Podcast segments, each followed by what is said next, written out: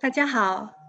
欢迎来到湾区文化沙龙。嗯，今天是五月一号，我们有幸邀请到了几位嘉宾啊，来帮大家来做最后一期科技轮椅系列讲座的无障碍设计专题。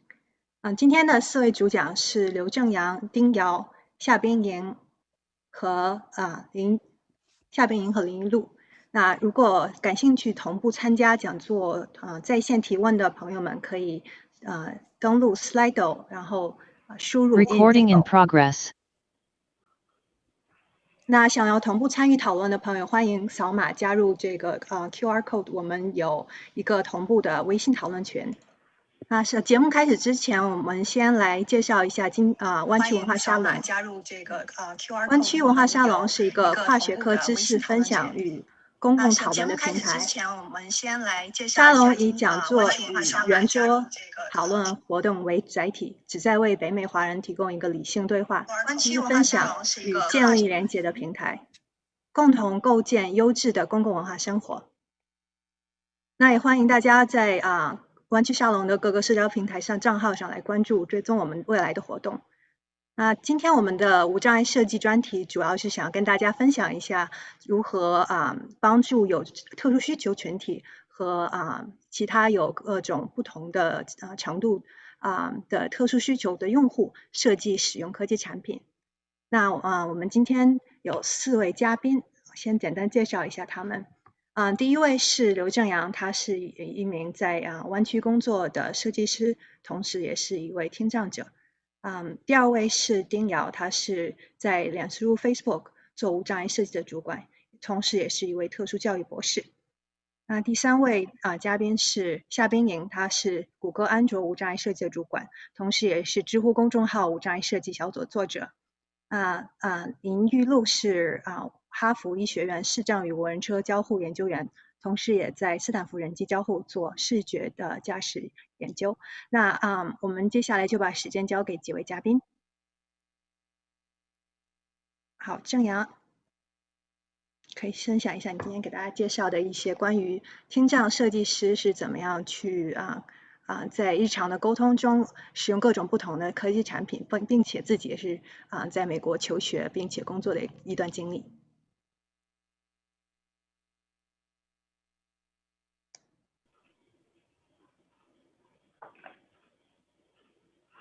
嗯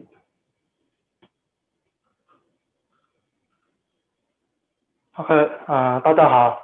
啊，我叫刘正阳，啊，非常感非常感谢湾区文化沙龙的邀请，啊，让我可以啊有一个有这样的一个机会跟大家分享一下啊我作为成长者对于啊无障碍设计的看法，还有啊我作为成长者是怎么样克服我在生活中遇到的一些困难和难题，啊。我现在呃，我我我把我的那个讲座，我这一部分分成了三个部分啊，第一个是个人经历啊，第二个是对于舞蹈设计的启发啊，最后一个就是啊，我作为成长者，我想我有很多经验分享给大家。啊，第一个部分啊是我的个人经历啊，我的呃极重度倾斜，就是我的左耳和右耳的那个倾斜程度都在一百一百分贝左右。就是说，啊，就是说，呃，像飞机那样大的声音，就是像飞机在天空上飞过的声音，它可能听得见，但其他的声音我都没有没有一点感觉的。所以说，啊，我非常感谢我的父母，他们在我小的时候，啊，没有放弃我，然后呢，教我去学会说话，啊，没有没有让我去学习，没有让我去选择学习手语，啊，给了我一个更多的选择，啊，去融入正常人的社会。啊，我失去听力的原因呢，是我。其实我到现在也不清楚我我这具体怎么失去听力的，就是那呃，就听我爸妈讲的，大概是我三岁的时候啊，因为一场高烧，再加上呢呃服用了药物啊，导致了这个我的听力就是一夜之间就没有了，就是就是就我们到现在也不清楚是什么原因，知道吧？啊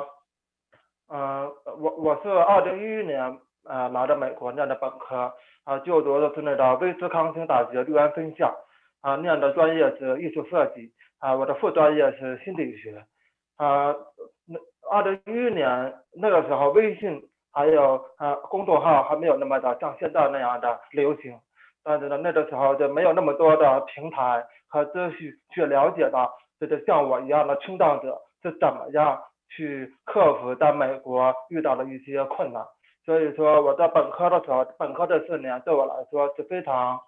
呃非常呃崩溃的，因为我不知道怎么样去啊上课啊和老师和同学们沟通与交流，所以呢，我的大多数都依靠着书本啊，依靠着老师的教授的那个幻灯片啊去学习，这是这是我的大学本科的生活。后来呢，二零二零一七年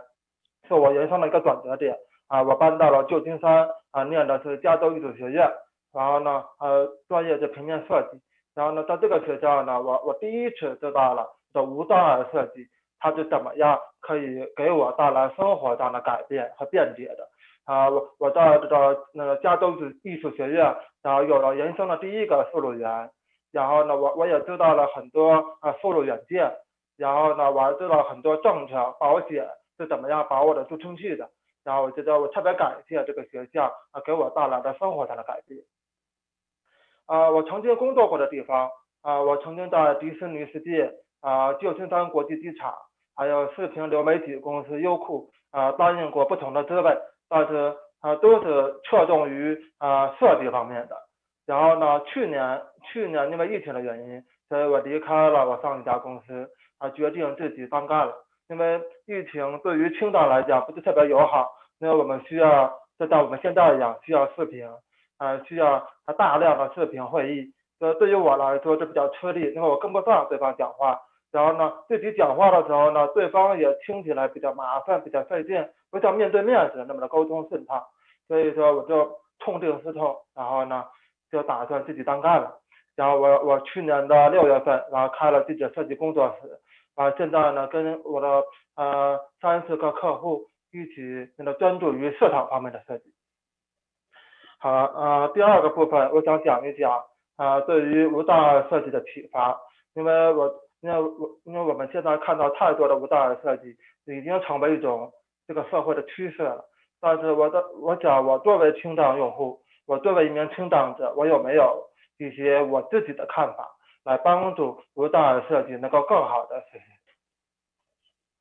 那第一个就是 less is not more，少不是多。就是呃，在我们设计里边有个黄金法则，就是少即是多，因为我们可以通过更简单的界面，更过呃通过更简洁的排版来突出信息的重要性。但是呢，对于听障者，因为我们听障者，我们每天都要去跟别人沟通交流，所以对于我们来讲，少不代表多。那那这为什么少不代表多呢？啊，我我在网上看到一张这张这张图片，那这张图片就是。一个非常好的例子，啊，那第一个，呃，第一个人他说他今天呃是呃有风的，多风的天气，那第二个说今天是星期四，那他他其实没有听懂第一个人在讲什么，啊，第三个人他他也没有听懂前两个人在说什么，啊，他们说啊哦啊我也是啊，要我们去喝一杯啤酒吧，所以说这三个人其实他们都不在一个频道上，所以就产生了误会。可是误会的根源在哪里呢？误会的根源就在于第一个人他说的单词，其实对于轻障用户来讲，就尤其是对我我们这种极重度轻度的人来讲，我们其实是分辨不出来是短句的这个这些单词的，这就造成了这个误会。比如说举个例子啊，比如说在中文里面，比如说呃农田，这这是一个我就我们小学的时候经常会有一些听写练习。老语文老师会到课堂上去对我们进行一些听写，啊，这个单词就是我的人生的一个噩噩梦之一，因为老师会说农田，然后我的我的本上写就是听不清楚这个农田到底是什么东西，所以说啊，因为这个发音它是特别的短，而且它那音调它们也特别的相似，这就导致了我根本就听不清楚这个词是什么意思。但是我特别喜欢的听写练习就是成语练习，一旦是。啊，老师会说五六个、七八个、九十个成语的时候，我我一般都会拿到满分，因为啊，比如说像龙飞凤舞，那这这种长的词，我可能听到前两面前两个单词，我就已经知道这个成语是什么了。所以说少单词里面，这个中文语境里面单词这种少量的单词，其实是对我们听障听障者的一个巨大的考验。然后英文呢也是一样的，啊，像我刚来到美国的时候，我就分不清楚男他和女他。啊，别人呃，我的那口语老师，还有我的那些美国的教授，他跟我说话的时候，我都听不清楚他的讲是男，他的他就他这句话知道是男生的他还是女生的他。但是如果他说一个特别长的单词，比如说呃 beautiful 啊 communication 这种词的时候，我都能第一时间就能够知道这句这个单词是什么，这个讲究的一个辨识度，这辨识度就是说越长的单词，它的辨识度就越高。就是说，呃，我们我们的这输入软件，传统的输入软件，他们一般在讲一句话的时候，他会特意的把这些长的单词优先的选那个列出来，但是那些短的单词，它往往是一句话里面最关键的信息，比如说是的，不是，是这这这个词，如果它没有被输入软件放进去的话，我们一般就会不理解这个对方在讲什么。就是越短的单词，它的出错率是更更高的。所以说，这就是我为什么我我自己本人，其实在外面不太愿意使用这种无障碍的这种啊输入软件，因为它一方面它会让我，它因为它一方面它它一句话里面会有很多的啊语法错误，它会有很多的单词错误，它更重要的是，它缺失了一句话里面最重要的那个信息。这个重要的信息，这真的最短的这个单词，它其实决定了一整句话的逻辑。然后呢，我想，呃，现在呢，我想分享一下我的呃，二零一九年呃毕业了这个那个加州艺术学院我的毕业设计，这个关于啊的听障者这个误听，误听就是说我们作为听障者，我们生活中是怎么样误解别人说的话的，所以我把这种现象作为了一个装置艺术，这装置艺术就是误听。啊，你们可以看到我这里我自己做了一张图，这张图就是我们清理学里面最传统的香蕉清理香蕉图。你可以看到我现在专门在这里有个黄色的线标注了啊这个这个范围，这个范围就是我们我们我们这个呃正常人这个言语言语音调音节的范围，言语音节的范围。所以这这但是我们作为听障极重度听损，当我们落到这个区域的时候。我们其实是听不清楚，听不清楚这些上面的音节的。当我们我当我们戴上助听器或者是人工耳蜗进行听力的补偿的时候，我们也很难让我们的听力达到像正常人或者是优于正常人的水准。所以，所以更重要的是，呃，对于我们听障来说，我们往往听不到这些高频的词汇。这高频的词汇就是呃在两千到两千以上这些音节，比如说 K 啊 S。S S 或者 T S 这些音节，其实对于我们听障来讲，是完全克服不了的。在目的目前的科技手段是没有让我们能够听清楚这种辅音上的区别，就导致了我们听呃美国人聊天的时候，我们很难去能正确的一对一的进行沟通。啊，我这里有个案例，就我我举了一些案例，就你们可以看到这些案例里面有很多音节，其实都是一些高频的单词。这些高频的词汇，就导这这些高频的音节，就导致了我们在听一句话的时候，我们往往会听不懂、听不清楚，甚至会我们会答非所问。然后呢，我就我就在想，如果我要想让正常人来了解我们听障者是怎对于每天的沟通是一个什么样的世界的时候，所以我突然想到了摩尔纹。摩尔纹是一种的视觉艺术，就是说，比如说我们当我们呃，穿着格子的 T 恤的时候，我们有照相，我们会看到 T 恤上有很多花纹，这种花纹其实就是摩尔纹，摩尔纹是一种视觉上的那种视觉上的一种效果，这个这种波纹没有摩尔纹，它来源于法语，就是水波纹的意思，而用摩尔纹来来制造出来的那光山动画，就是栅栏状的条纹，它通过重叠所产生了一种影像，它其实这种是一种视觉效果。所以我想通过这种摩尔纹来展示，就是我们听障人群，当我们在听错一个单词的时候，这个单词它是怎么样变化的？啊，这我所所以呢，我做了大概有做了很多个调查和研究，我把那听障人群最容易听错的一百个单词啊进行了分类和划分，然后最后选择了比较有代表性的，啊把它做成个动画出来。啊，这是我最后的那个啊装置艺术。你可以看到庄子艺术的背景是四千、六千、两千，这就是代表了听力图的一个频率的范围。就是当频率越高的时候，这个动画这个单词它的它它的越多；而当当频率越低的时候，它的单词就会越少。所以我就通过每一个具有代表性的单词来向大家，来向正常人来来反来反映这个听障人群，他当他听错的时候是是一种什么样的体验。然后呃每每一个单词我都用不同的动画，因为我是学艺平面设计的嘛，所以我想通过用视觉艺术的方式来呈现一个单词，它的空间。在不同的空间、不同的时间，甚至在不同的呃环境里面，它所呈现出来的样子是不一样的。呃，这呢是一段视频，这个视频就是其中一个装置，它的展示这个羽毛和特点这两个单词它是怎么样变化的。这这个这个东西，它用绳子挂在挂在这个的装置上面，它随着风它的转动。它每次转动的结果产生的动画是不一样的，所以呢，大家就会看到，哦，原来它会把这个单词、这个音节，它会听错误，所以这这就是呃我们听障人群对于误听的一种体验。啊，但是这种原理是怎么实现的呢？其实非常简单，就我其实就做用两张图，一张是这种黑白条纹，啊，一张图是用就是我特意制作的一个那种光山动画。它说，它把这个黑白条纹放到这个上面，它就会产生一种动画。这个动画就是说，它大概有嗯七帧到九帧不同的这个间隔数，就产生不一样的视觉效视视觉效视视觉效果。啊，这个啊这这一块板子，它的这个这一块板在不同的角度下，它会呈现出不同的动画效果。然后呢，这是我这些呃。啊，不同的单词，然后它在这个板子上，通过光线的影响，通过环境的影响，通过呃人为去转动的影响，它们都会产生不同的动画。那如果我们把这板子拿下来，你就会看到所有的音节，它其实都是一个条纹形状的符号。而这种符号其实就就代表着我们听障人群所遇到的困境，因为我们对于我们来讲，我们其实是听不见这些单词的区别的。因为他们，他们在我们的啊沟通范围里面，他会模糊化，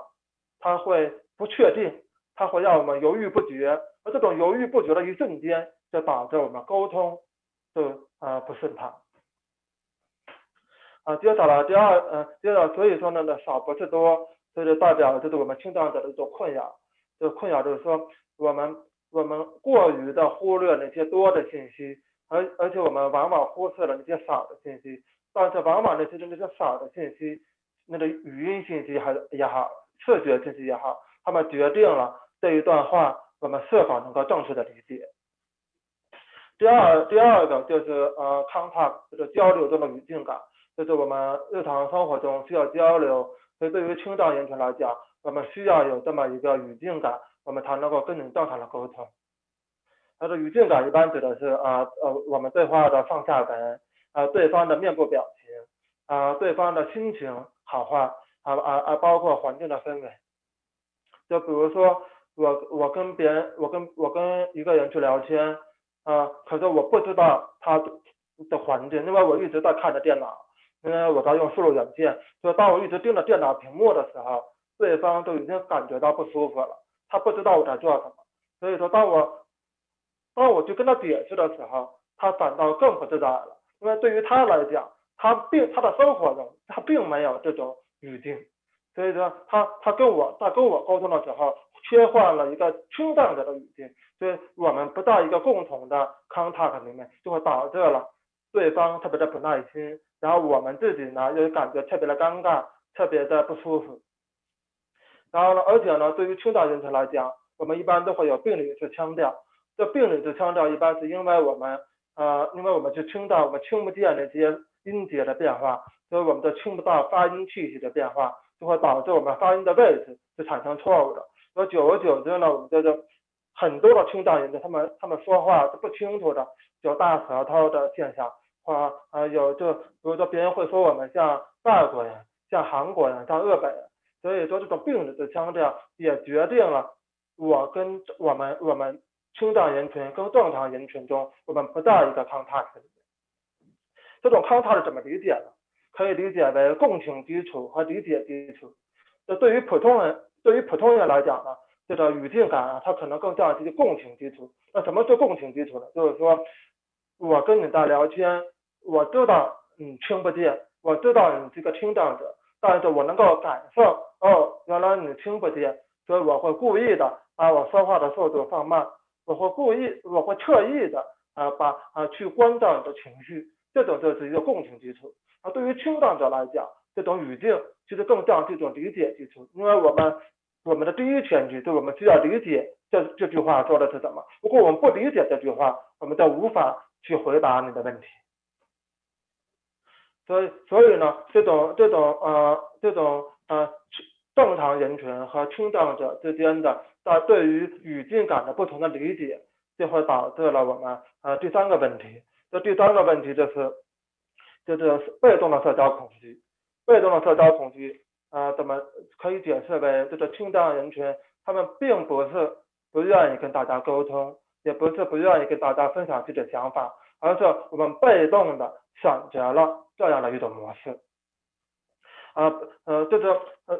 这我我我想把这海伦卡勒的这句话啊作为啊这一个部分的这个引那个引语，或者说看不见啊是隔断了人与物之间的距离，而听不见是切断了人与人之间的联系。就是说，呃，对于听障、听障、听障者来讲，我们更需要的是怎么样在这个一段对话中、一段呃交流中，我们能够更更好的交换信息。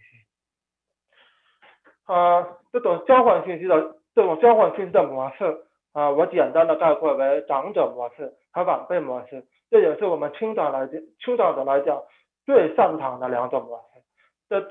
呃，比如说我们跟一般跟别人聊天的时候，我们一般会使用晚辈模式。什么是晚辈模式？就是说，你们可以想象，我们在跟爷爷奶奶这一辈人聊天，他们其实不需要我们去反馈什么信息，他们大多数都是自顾自的去聊天，跟你聊家常，跟你聊啊呃那个呃呃穿穿的好不好，吃的好不好。所以说，他们说了一大堆东西，但是我们并不看，我们并不关心他们在讲什么。所以我们习惯性的、本能式的点点头，说是的，是的，好的，好的，啊，您说的对，这这这种模式，这这这种晚辈模式。所以说，就像我，因为现在因为疫情的原因，呃，大家都戴了口罩，所以我们出门的时候都特别的困难，因为我我看不见对方的口型，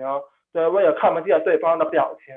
我我就不知道对方在讲什么。所以当对方跟我说出一句话的时候，我本能的就会向对方说，啊，OK OK，啊，是的，是的。啊，其实对，其实我根本都没有听懂对方在讲。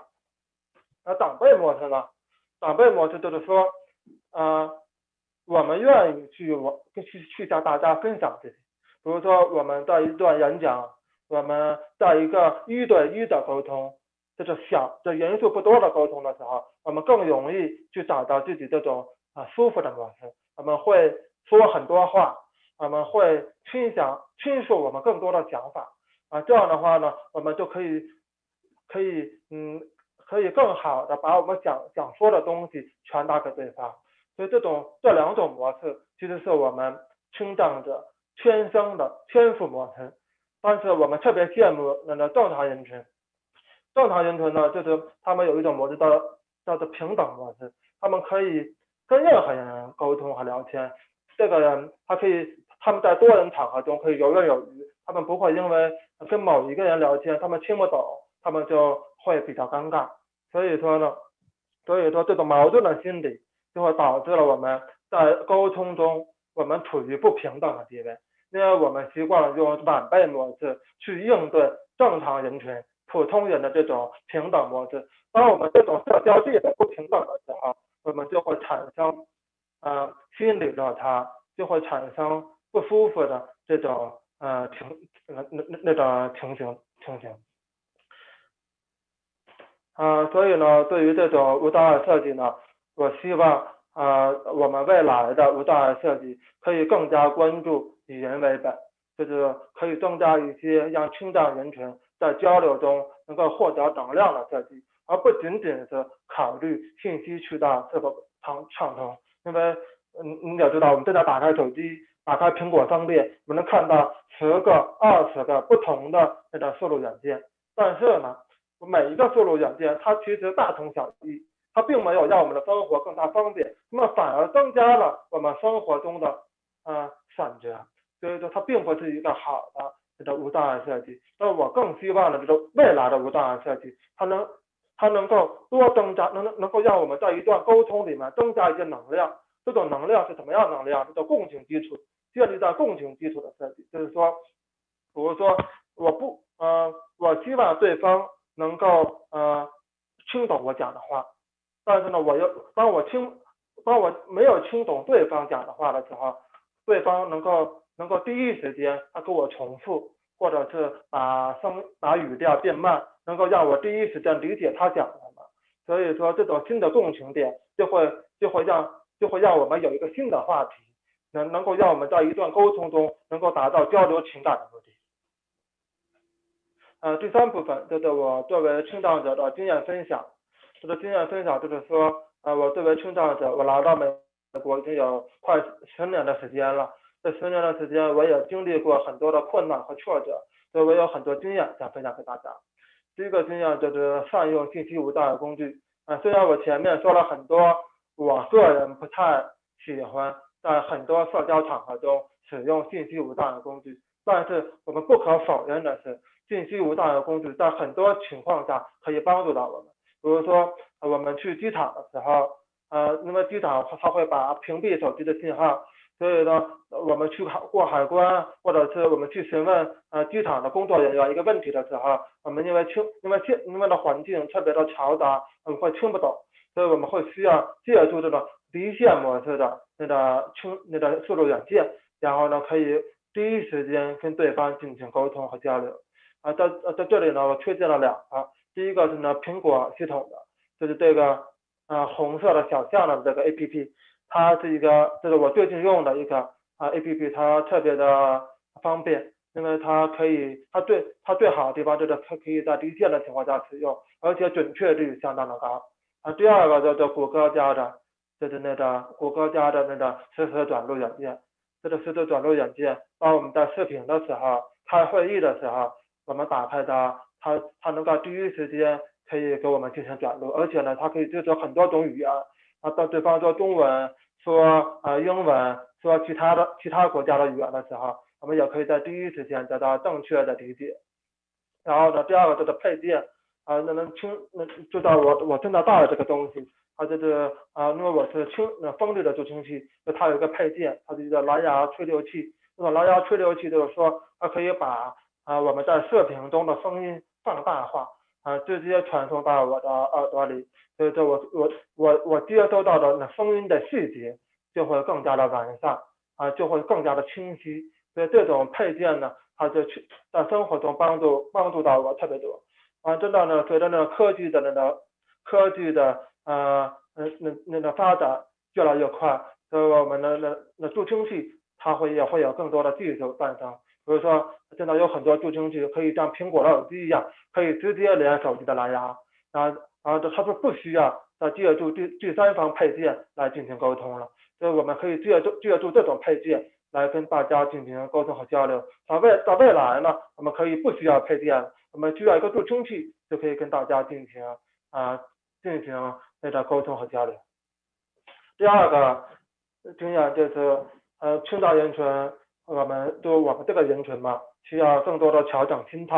啊，提高自身的硬实那硬实力。那那积极的心态呢，可以克服社交中的困难。所以说，因为我们听障者大多数大多数都是比较敏感的人群，我们特别在意对方的情绪，我们特别在乎对方的想法，所以说导致了我们在社交场合中放不开自己。所以说呢，我们我那我们怎么样在社交中？可以跟大家正常的沟通呢，就是脸皮要厚一点，呃，不要太在意对方说什么，要学会用自己的方式去沟通，哪怕我我我提前告诉大家我听不清楚，能不能放慢速度，啊，大家一般来讲都会理解你的，都会特都会特意的照顾到你，迁就你迁就一下你。然后呢，第二个第二点就是自身的强大可以弥补社交地位的不对等。呃，之前我们提到。这个听障人群具有两种模式，一种是长者模式和晚辈模式。但是呢，那个正常人群，他们可以在不同的模式中进行切换。所以说我们这种社交地位的不对等，只能通过一种方法来来达到平衡。这种这种这种方法就是权力硬实力。这种方法怎么体现呢？就是职位的高低。比如说，我原来在我第一家公司，我只是一个呃设计师，我需要向上级报告，但是我的领导们他们不会理解我，他们觉得跟我沟通太费劲了，所以他们不愿意跟你聊太多话。那如果你升职了，像我在第二家公司，我做到了啊啊这个我们小组的组长了，然后呢，我就可以。跟我的组员，我的组员都会放慢速度去迁就我的想法，这是职位高低带来的啊，那个可以弥补社交地位的不平等。另外一方面，就在某个领域做出优异的成绩，这一点我非常深有体会。因为我现在在做自己的那个设计工作室嘛，就是说我现在也积攒了自己的那个客户。那客户呢，为什么来找我？因为我做设计特别的认真啊，我做设计在某一方面特别注重细节。所以他们愿意去找我，而且他们觉得我做的设计比其他人要好得多。所以我当我在某一个领域里面我达到了一定的水准的时候，对方就会用耐心、用他平和的心态来跟你去进行沟通。最后一点就是比较现实的，就是经济能力，就是你有钱啊，当你当你啊赚更多的钱，当你啊有有，假如说有。十万、一百万、一个亿的时候，可能这种金钱上的那个、那个弥补，金钱到了这地位，它会弥补你作为青藏你的青的缺陷所造成的你的不对等。但虽然这种经济能力它是一个比较俗的观点，但是不可否认，它它在我们现代社会里面是非常非常现实的这么一个啊一个条件。最后一点就是如何融入。那么，嗯，我作为青藏的，有很多朋友，他们看到我在美国生活了这么多年，他们都会呃在微信上请教我，你是怎么样在美国获得啊自己的成绩的？你是怎么样融入美国人的环境的？啊，怎么样融入这个社会的？所以说我一般都会给他们分享一些我的想法。啊，我在我之前的一篇文章里面呢，就写了这么一段话。我我我想在今天的湾区文化沙龙里面呢，也把这句话分享给大家。啊这段话就是说，呃，融入啊，不是你和见亲人待在一起毫无两样。我们失去的亲历，注定是我们这一生中都无法弥补的一个缺憾。因为只要见亲人跟你沟通，你才露怯，他或者遇到你耳朵上的东西，东西那一瞬间，你就成为了不一样的人。融入不是为了让让他们不会发现你耳朵上的东西，而是就算是发现。你们也可以平等的对话，做到这一点，需要这个人的内心足够的强大，也唯有这一点，你才能够做到融入，不被所谓的排挤或者我觉得自己被排挤的心理所绑架。融入也是为了更好的挺起腰板，有了存在感，也就有了底气，有了尊严。融入不是让我们变得和大家一样，而是即使不一样，我们。也可以勇敢去做自己。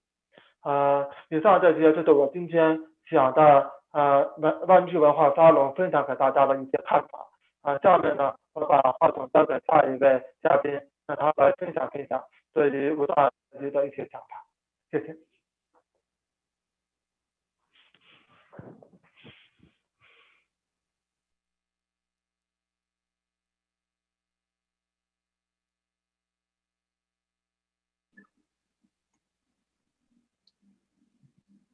OK，好的，那我应该我是下一位了，然后我来分享一下屏幕，稍等，怎么分享啊？华沙龙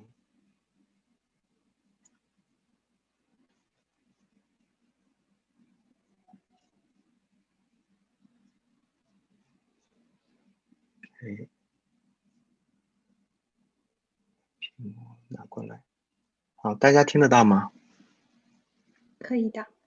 啊，好，谢谢啊。嗯，大家好，我是丁瑶，我是在呃 Facebook 做呃无障碍的用户研究。然后我呢，今天跟大家来呃分享一下这个呃做无障碍用眼方面的呃故事。然后首先非常感谢呃湾区文化沙龙组织这次这个无障碍的专题啊，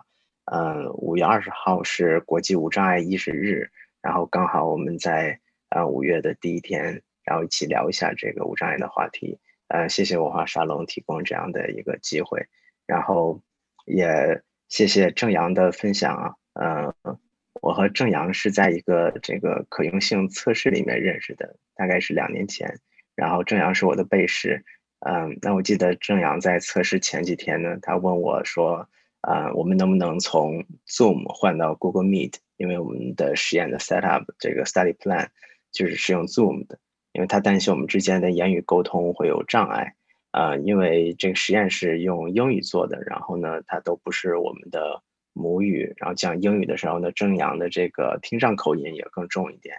嗯，然后当时呢，这个呃，Google Meet 有自动生成字幕，然后 Zoom 还没有，呃，所以呢，我们当时就是一半靠听，一半靠字幕，然后偶尔靠这个 Meet 里面的 Chat，然后把这个实验 做完了，非常有意思，啊，那这也是就是我们做这个无障碍研究经常会碰到的情况，嗯，可以说几乎很少。会有完全是按照这个实验设计来的，我们都会遇到呃各各各种各样不同的这个无障碍的需求，那我们也都是尽最大的可能去满足被试者不同的需要，而不是说哦因为不符合我们之之前这样那样的实验设计而把他们给筛选掉。呃，那这个过后我会呃更详细的讲一下，嗯。好，那进入正题啊，就是说我们今天嗯讲一下，首先为什么要做无障碍，然后无障碍的这个用户研究是在做什么呢？然后如何把无障碍融入到我们日常的这种标准的用眼里面？OK，呃，可能对一些朋友来讲，无障碍可能还是一个比较新的话题，那我们就花一点点时间来说为什么做无障碍。百分之十五的世界人口有一种或者多种残疾。啊，那这百分之十五呢，包含的是右面这张图里面的第一列这个永久性的残疾。那除了永久性的残疾，还有呃暂时性的残疾，比如说由一些事故或者由可康复性的疾病嗯造成的呃暂时性的残疾。那最右边那一列呢，还有一些嗯情境性的，比如说当你两个手抱着东西的时候，当你开车的时候，当你在。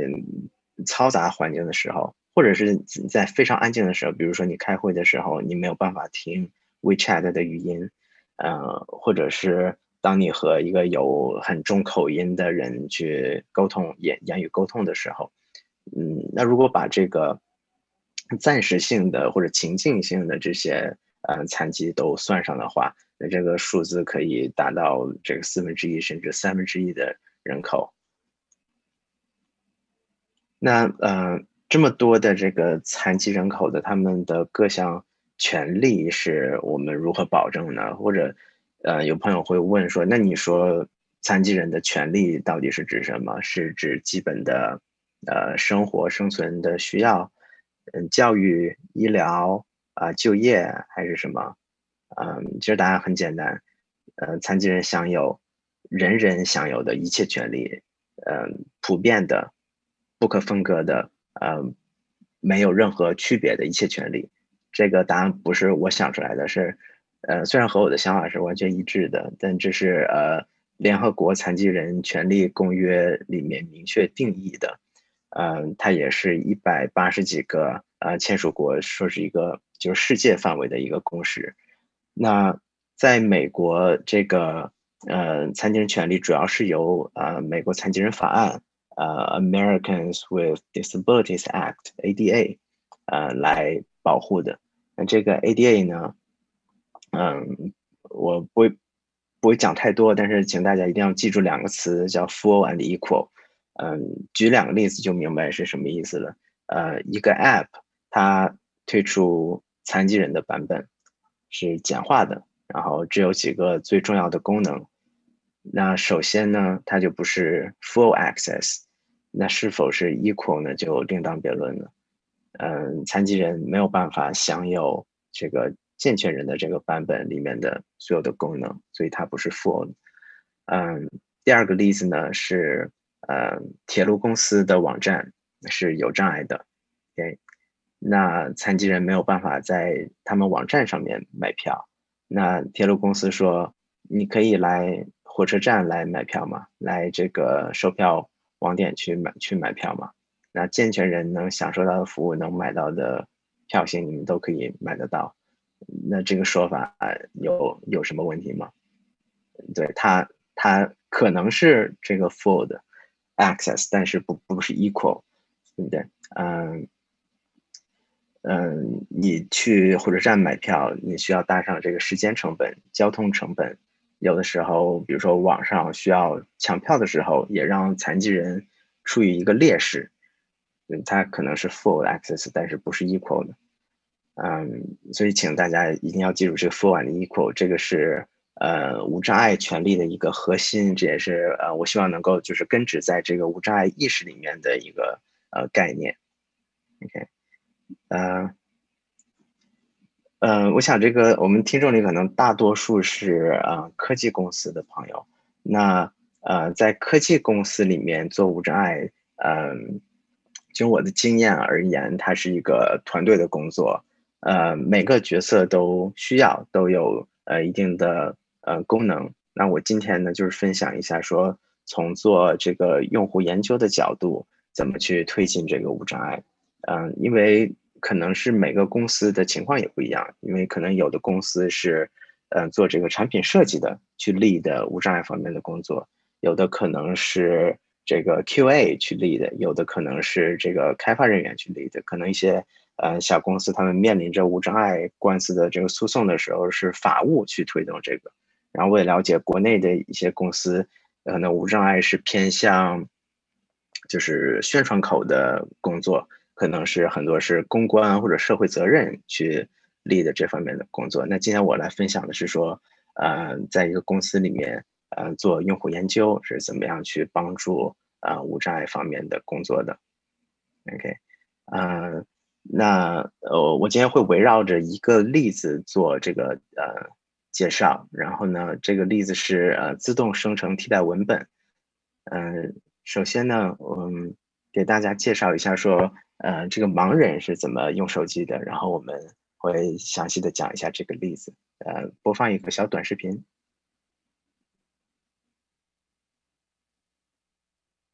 就这个。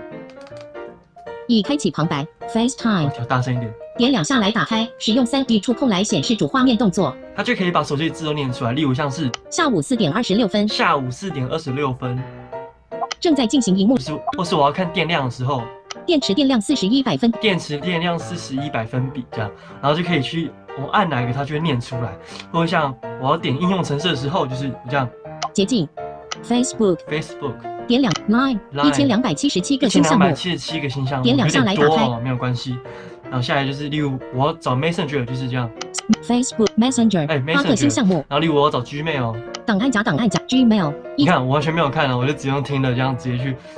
看应用程式这样，然后我就可以就一个一个一个一个去听说应用程式在哪边，然后去把它 OK，就是点。嗯，还有一小段，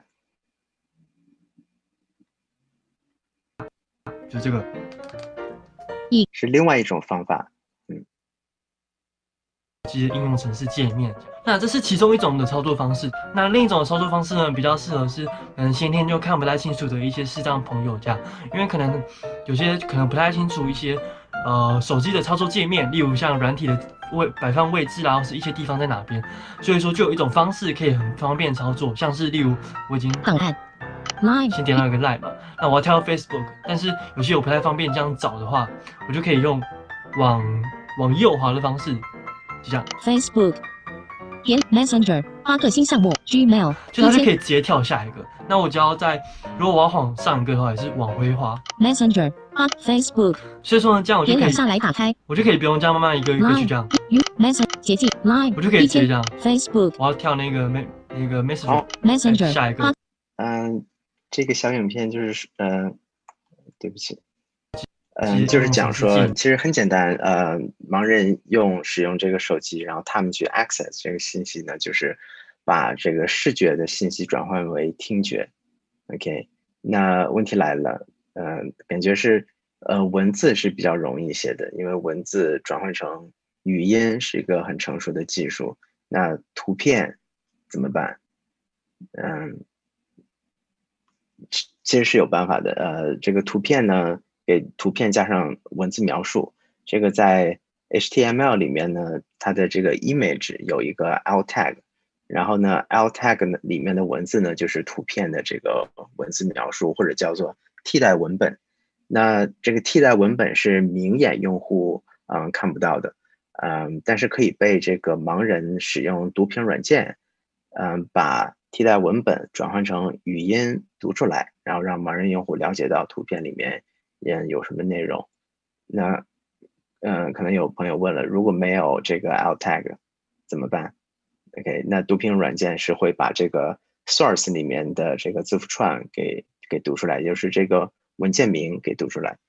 感觉这个还是一个稍微好一点的，因为它里面有一个关键词 Blender，就是盲人可能猜一下，他说哦，这个是一个嗯搅拌机的图片，但很多时候这个文件名它就是一串乱码，那这些就对于盲人用户来说是完全嗯不是这个无障碍的。OK，嗯，这个。刚才我们看到是说，是使用这个手动去加替代文本的这个方法。那加替代文本，然后呃手动的、人工的这样这样来呢，在网站规模不大的时候、图片不多的情况下，还是可以做得到的。嗯，但是呢，对于 Facebook 来说，每天用户会上传分享呃二十多亿张图片。然后呢，如果是人工的去加这个替代文本，显然是不现实的。呃，那怎么办呢？嗯，可能很多朋友已经想到了，用人工智能、用图像识别去自动生成呃替代文本。呃，非常对，我们也是这么做的。然后呢，这个功能呢叫做呃 Automatic Alt Text，呃，或者缩写叫做 AAT。那我来就是介绍一下这个 AAT 在整个的。呃，设计开发过程中呢，就是用户研究是起到怎样的一个很重要的作用？呃，回答了哪些问题？嗯，在整个过程中呢，呃，用言回答了一些问题，比如说，呃，AAT 我们有多少的目标用户？然后呢，照片对于盲人用户来说到底有多重要？然后 AAT 对于盲人用户来说是否是真的有用？然后 AAT 呢，我们是提供的信息是否是足够？然后提供多少信息是太多，多少是太少，多少是比较合适的？嗯，OK，那详细说呢，我们是嗯做了一系列的用户研究。首先呢，我们是啊为了估计这个目标用户的一个范围，然后我们是做了一个全球的一个用户技能呃障碍的调查，在呃五十个国家。呃，然后是一个 survey 了，呃，几万名的用户嘛，然后是呃，最后估计出来是让用户自己去 report 他们，嗯嗯，在这个呃 have difficulty seeing even wearing glasses，在佩戴眼镜的情况下，还是有这个嗯看东西上面的困难，然后是有百分之七点八的用户。呃，当然我们没有办法准确的估计到，呃，使用读屏软件的用户数，但是至少我们知道说百分之七点八的这个用户他是，呃，有一定的视力障碍的。那其次呢，我们去呃了解到这些呃视障用户的痛点和他们的需求，嗯，做了几个呃 study，其中呃第一个呢是针对呃盲人用户。呃，进行了一个这个量刑的分析。我们分析了呃五万名盲人用户他们的呃在 Facebook 上面的活动，然后他们的呃 post，他们的呃 like，他们的 comment，然后我们发现这个盲人用户他们其实和呃就是健健全人的用户是一样的更活跃，然后呢，他们甚至是更加高产，他们发更多的帖子，然后 like 更多，然后 comment 也更多。嗯，但是他们呃发的图片要更少一些，然后他们发的图片得到的用户的反馈，得到他们朋友的这个 like 呀，或者是 comment 呀，也是比这个呃健全用户要更少一些的，所以这个是一个 gap，嗯嗯，通过研究来发现，嗯，然后呢，我们又做了盲人用户的访谈，然后去了解说，嗯，在这个社交媒体越来越视觉化，就是有越来越多 visual 的情况下，他们是嗯有什么样的感觉？呃，那普遍的呃回回馈是他们会感觉到沮丧，感觉到被隔离，尤其是有一些呃讨论呀或者朋友间的对话是围绕着图片或者嗯视频而展开的时候，他们的这个沮丧和被隔离的感觉是更加的强烈。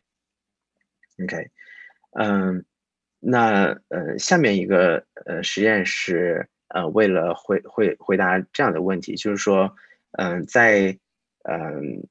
呃人工智能和图像识别，它可以识别世界上可以说是千千万万的上十万百万千万的这些嗯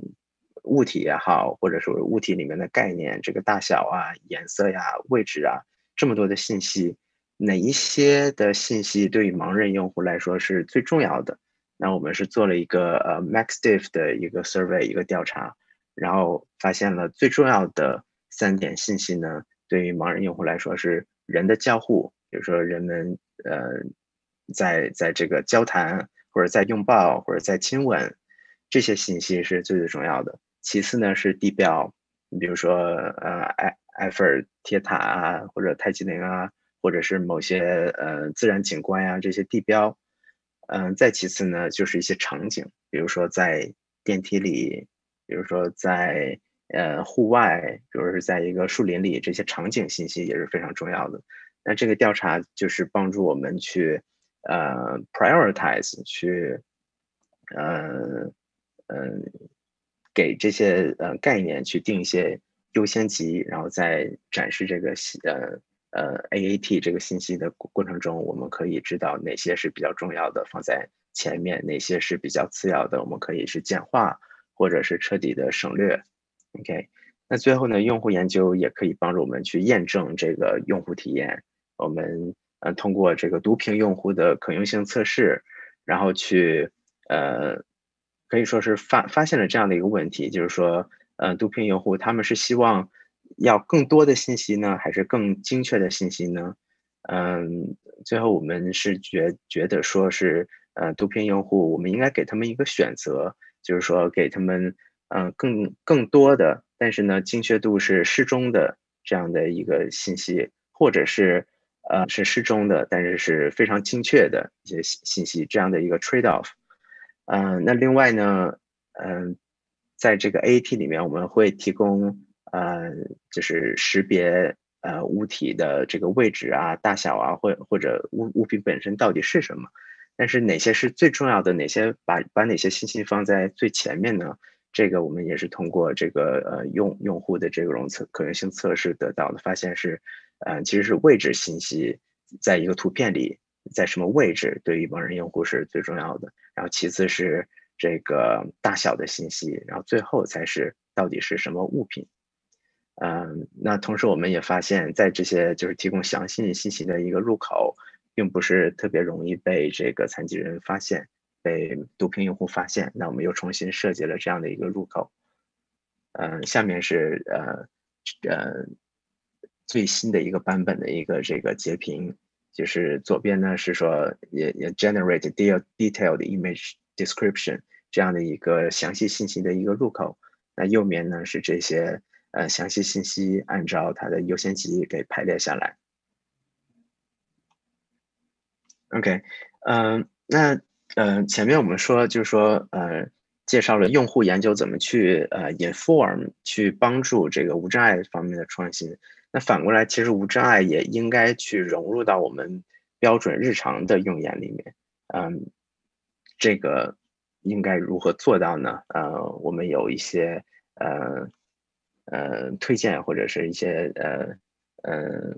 呃经验的分享吧。首先呢，就是说在真正去接触、去真正 engage 呃残疾人用户之前，我们是希望呃有一些呃无障碍的审计的。就像我们不会拿着比如说满是 bug 的一个产品去拿出去做做做用研，同样的，我们不推荐说拿完全没有做过任何。无障碍审计和改善的产品去找残疾人做测试。嗯，在无障碍的领域呢，好在说，嗯，我们其实是有一套就是很完备的一套黄金标准，叫叫 WCAG，它是 Web Content Accessibility Guidelines 的缩写。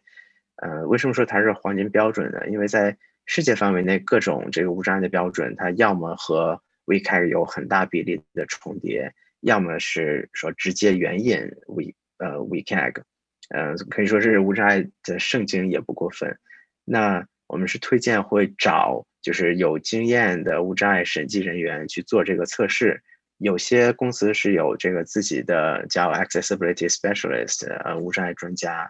然后可以去做这方面的测试，做无障碍的审计，然后列出来说你这个产品这些重要的 workflow 有哪些是违反 WCAG 的，然后会给出一些建议。呃，这些都是一些呃非常基本的，能达到一个最低的一个无障碍的标准。嗯，所以我们是建议说至少要达到这个 Level A，因为 WCAG 有 Level A，然后 Level Double A 和 Triple A，就最低达到 Level A。可以说是你的产品差不多，呃，是 ready for，嗯，真正的 field test 去拿去给这个，嗯，残疾用户去做测试。嗯，那第二步同样是在这个接触残疾用户之前呢，就像我们做一般的用研，嗯，我们前期要做好很多案头调研，呃，或者说是 desk research，嗯，嗯。在这个无障碍的研究里面，我觉得很重要的是去收集呃障碍群体的反馈，因为他们的反馈很多时候，因为如果你有一个比较成熟的产品，反馈它就在那里，是不需要花钱去得到的，而且也是很容易的，而且也是直接从用户那里得到的一个信息。如果不用，就真的是太可惜了。嗯，你可以去找用户的评价，或者用户提供的这个 bug report。嗯，去找这个客服，他们关于无障碍方面的求助等等，其实可以挖掘到非常多啊无障碍用户的痛点，然后也可以就是说拿来去验证你接下来做用研的一些前期的假设，或者是帮助你去 prioritize 哪些是真真正呃用户最呃 care 的呃问题。对不起，嗯。那接下来呢，就是说，呃，去招募，呃，在前期做好一定的准备情况下去招募，嗯，呃，无障碍的被试。那我们讲是要更包容，然后更无障碍的招募。那可能大家最近一两年会听到很多这种叫，呃，inclusive，呃，或者叫 diversify，嗯，去招募的时候多去考虑一些。呃，不同的种族、不同的年龄，然后经济状况不太好，呃的呃被试者，那同样的无障碍，然后残疾人群体也应该是其中的一一个重要的考量。那呃，怎么样做比较呃包容性的招募呢？就是首先我们呃不要说是。呃，无意间的筛掉可能的残障用户，因为呃，我看很多的，就是呃，一般的用研，它的这种 screener，它有非常，也可以说是比较严格、非常详细的 criteria 这些标准，然后其实会有意无意的去筛掉很多残障的用户。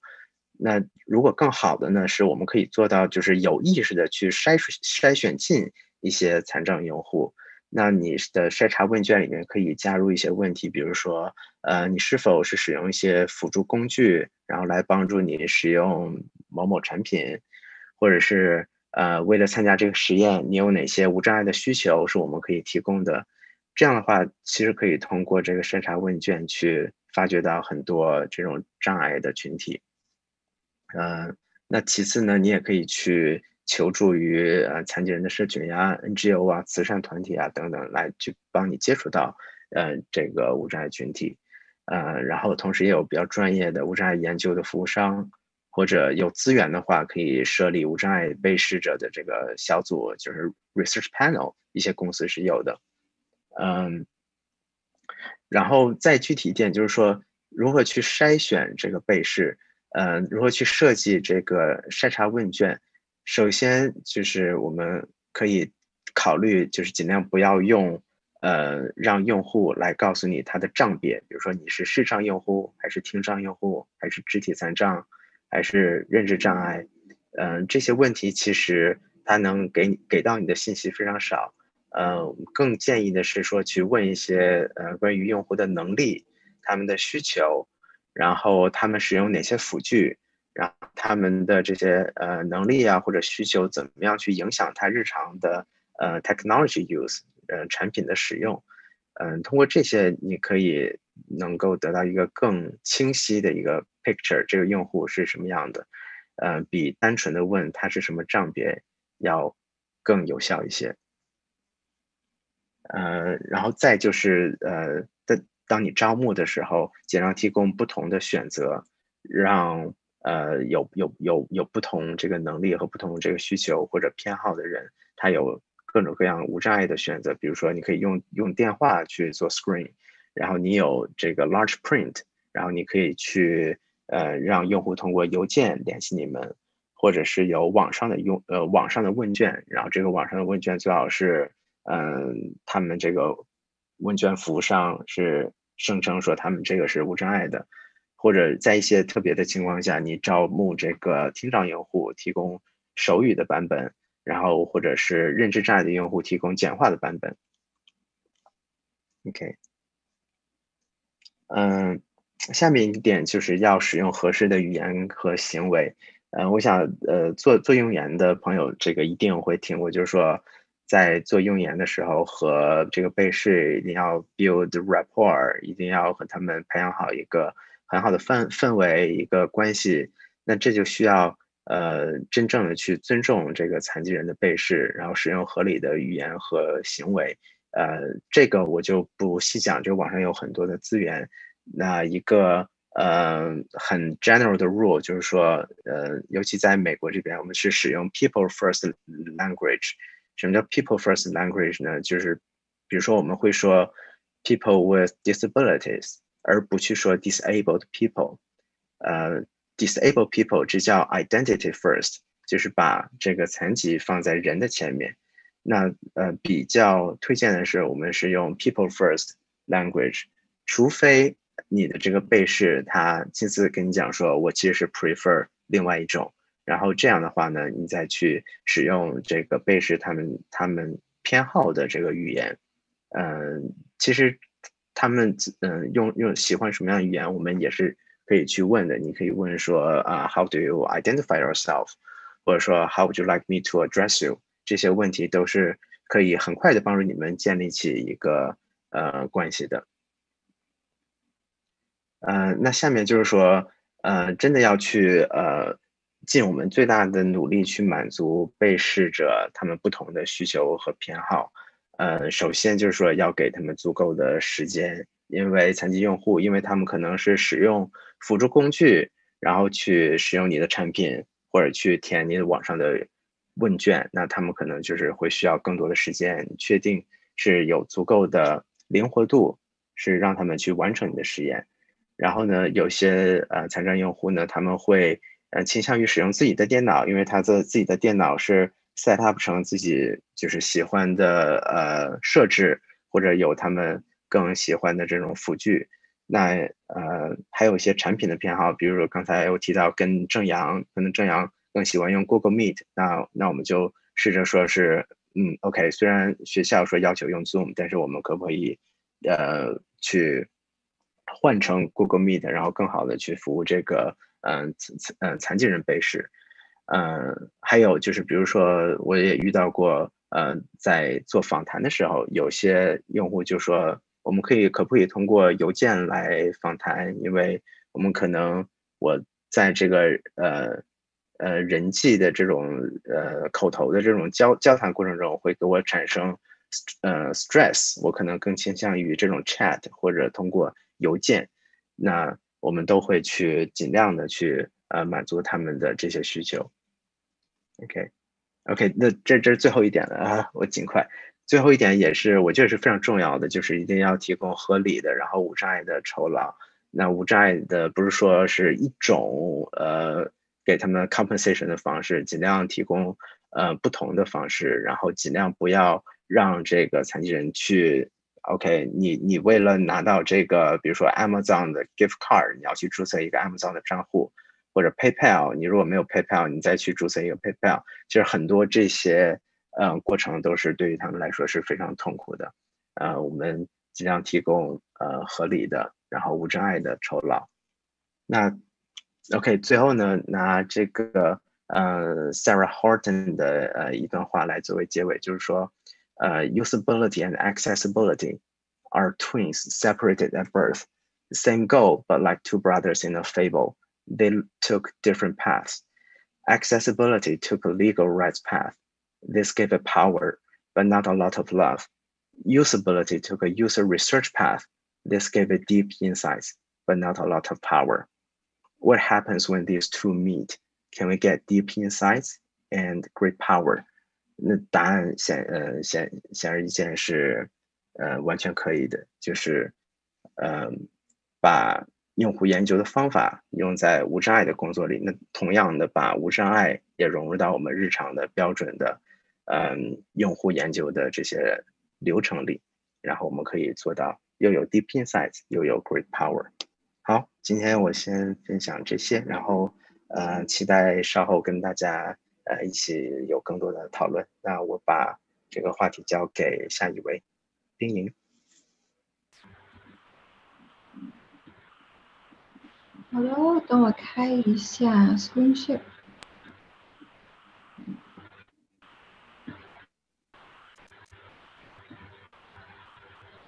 OK，能看到我的画面吗？可以。那我就当时能看到。哦，好。好，那我就开始喽。啊，大家好，我是夏冰莹，我现在在 Google 的安卓团队负责无障碍产品设计。嗯，工作之余呢，我也会在我的知乎还有公众号无障碍设计小组，呃，我都会在这上面分享一些无障碍设计相关的科普啊、案例啊，还有设计的干货等等。那今天我想分享的几个话题分别是，呃，第一，作为无障碍设计师，我这个职业是干什么的？呃，还有我为什么很热爱无障碍设计这个工作？然后呢，我要分享两个我实际做的无障碍产品设计的案例，啊，最后总结一下我从无障碍设计当中学到的心得。那首先就是无障碍设计师，这是一个干嘛的一个职业？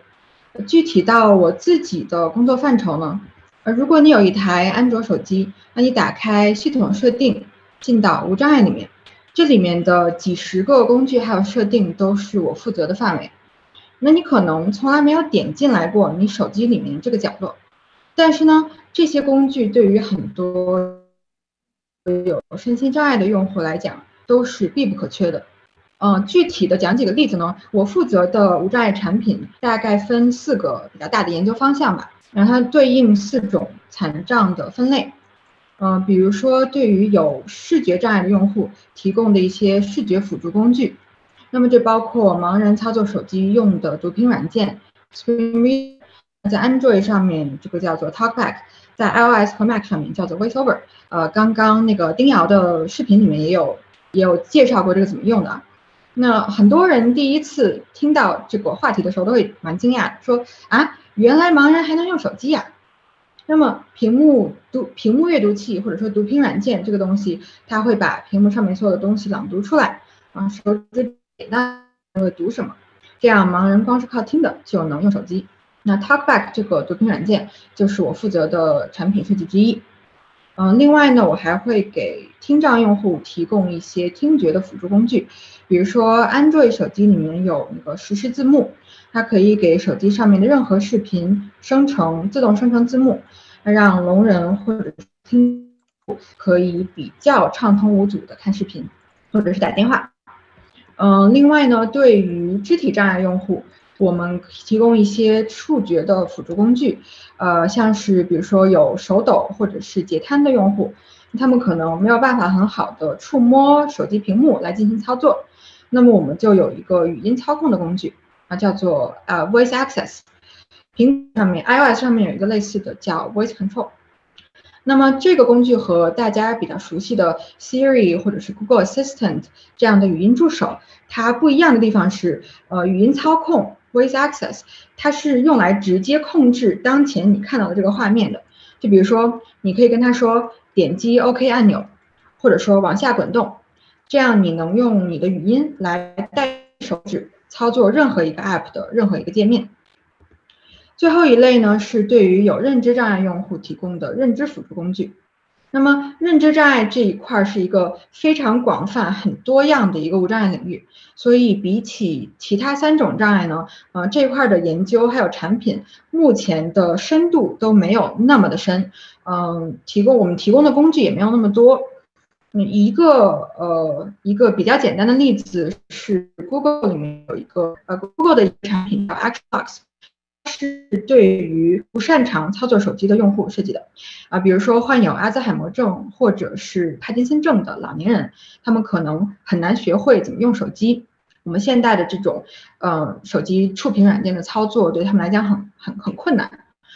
那么 Action Blocks 这个工具，它让这种有认知障碍的用户，他们的监护人可以在手机的首页上面，呃，设置几个很大的快捷键。比如说给女儿打电话，或者是叫救护车，呃，再或者是有智能家居的话，它可以是关灯，或者是把温度调高。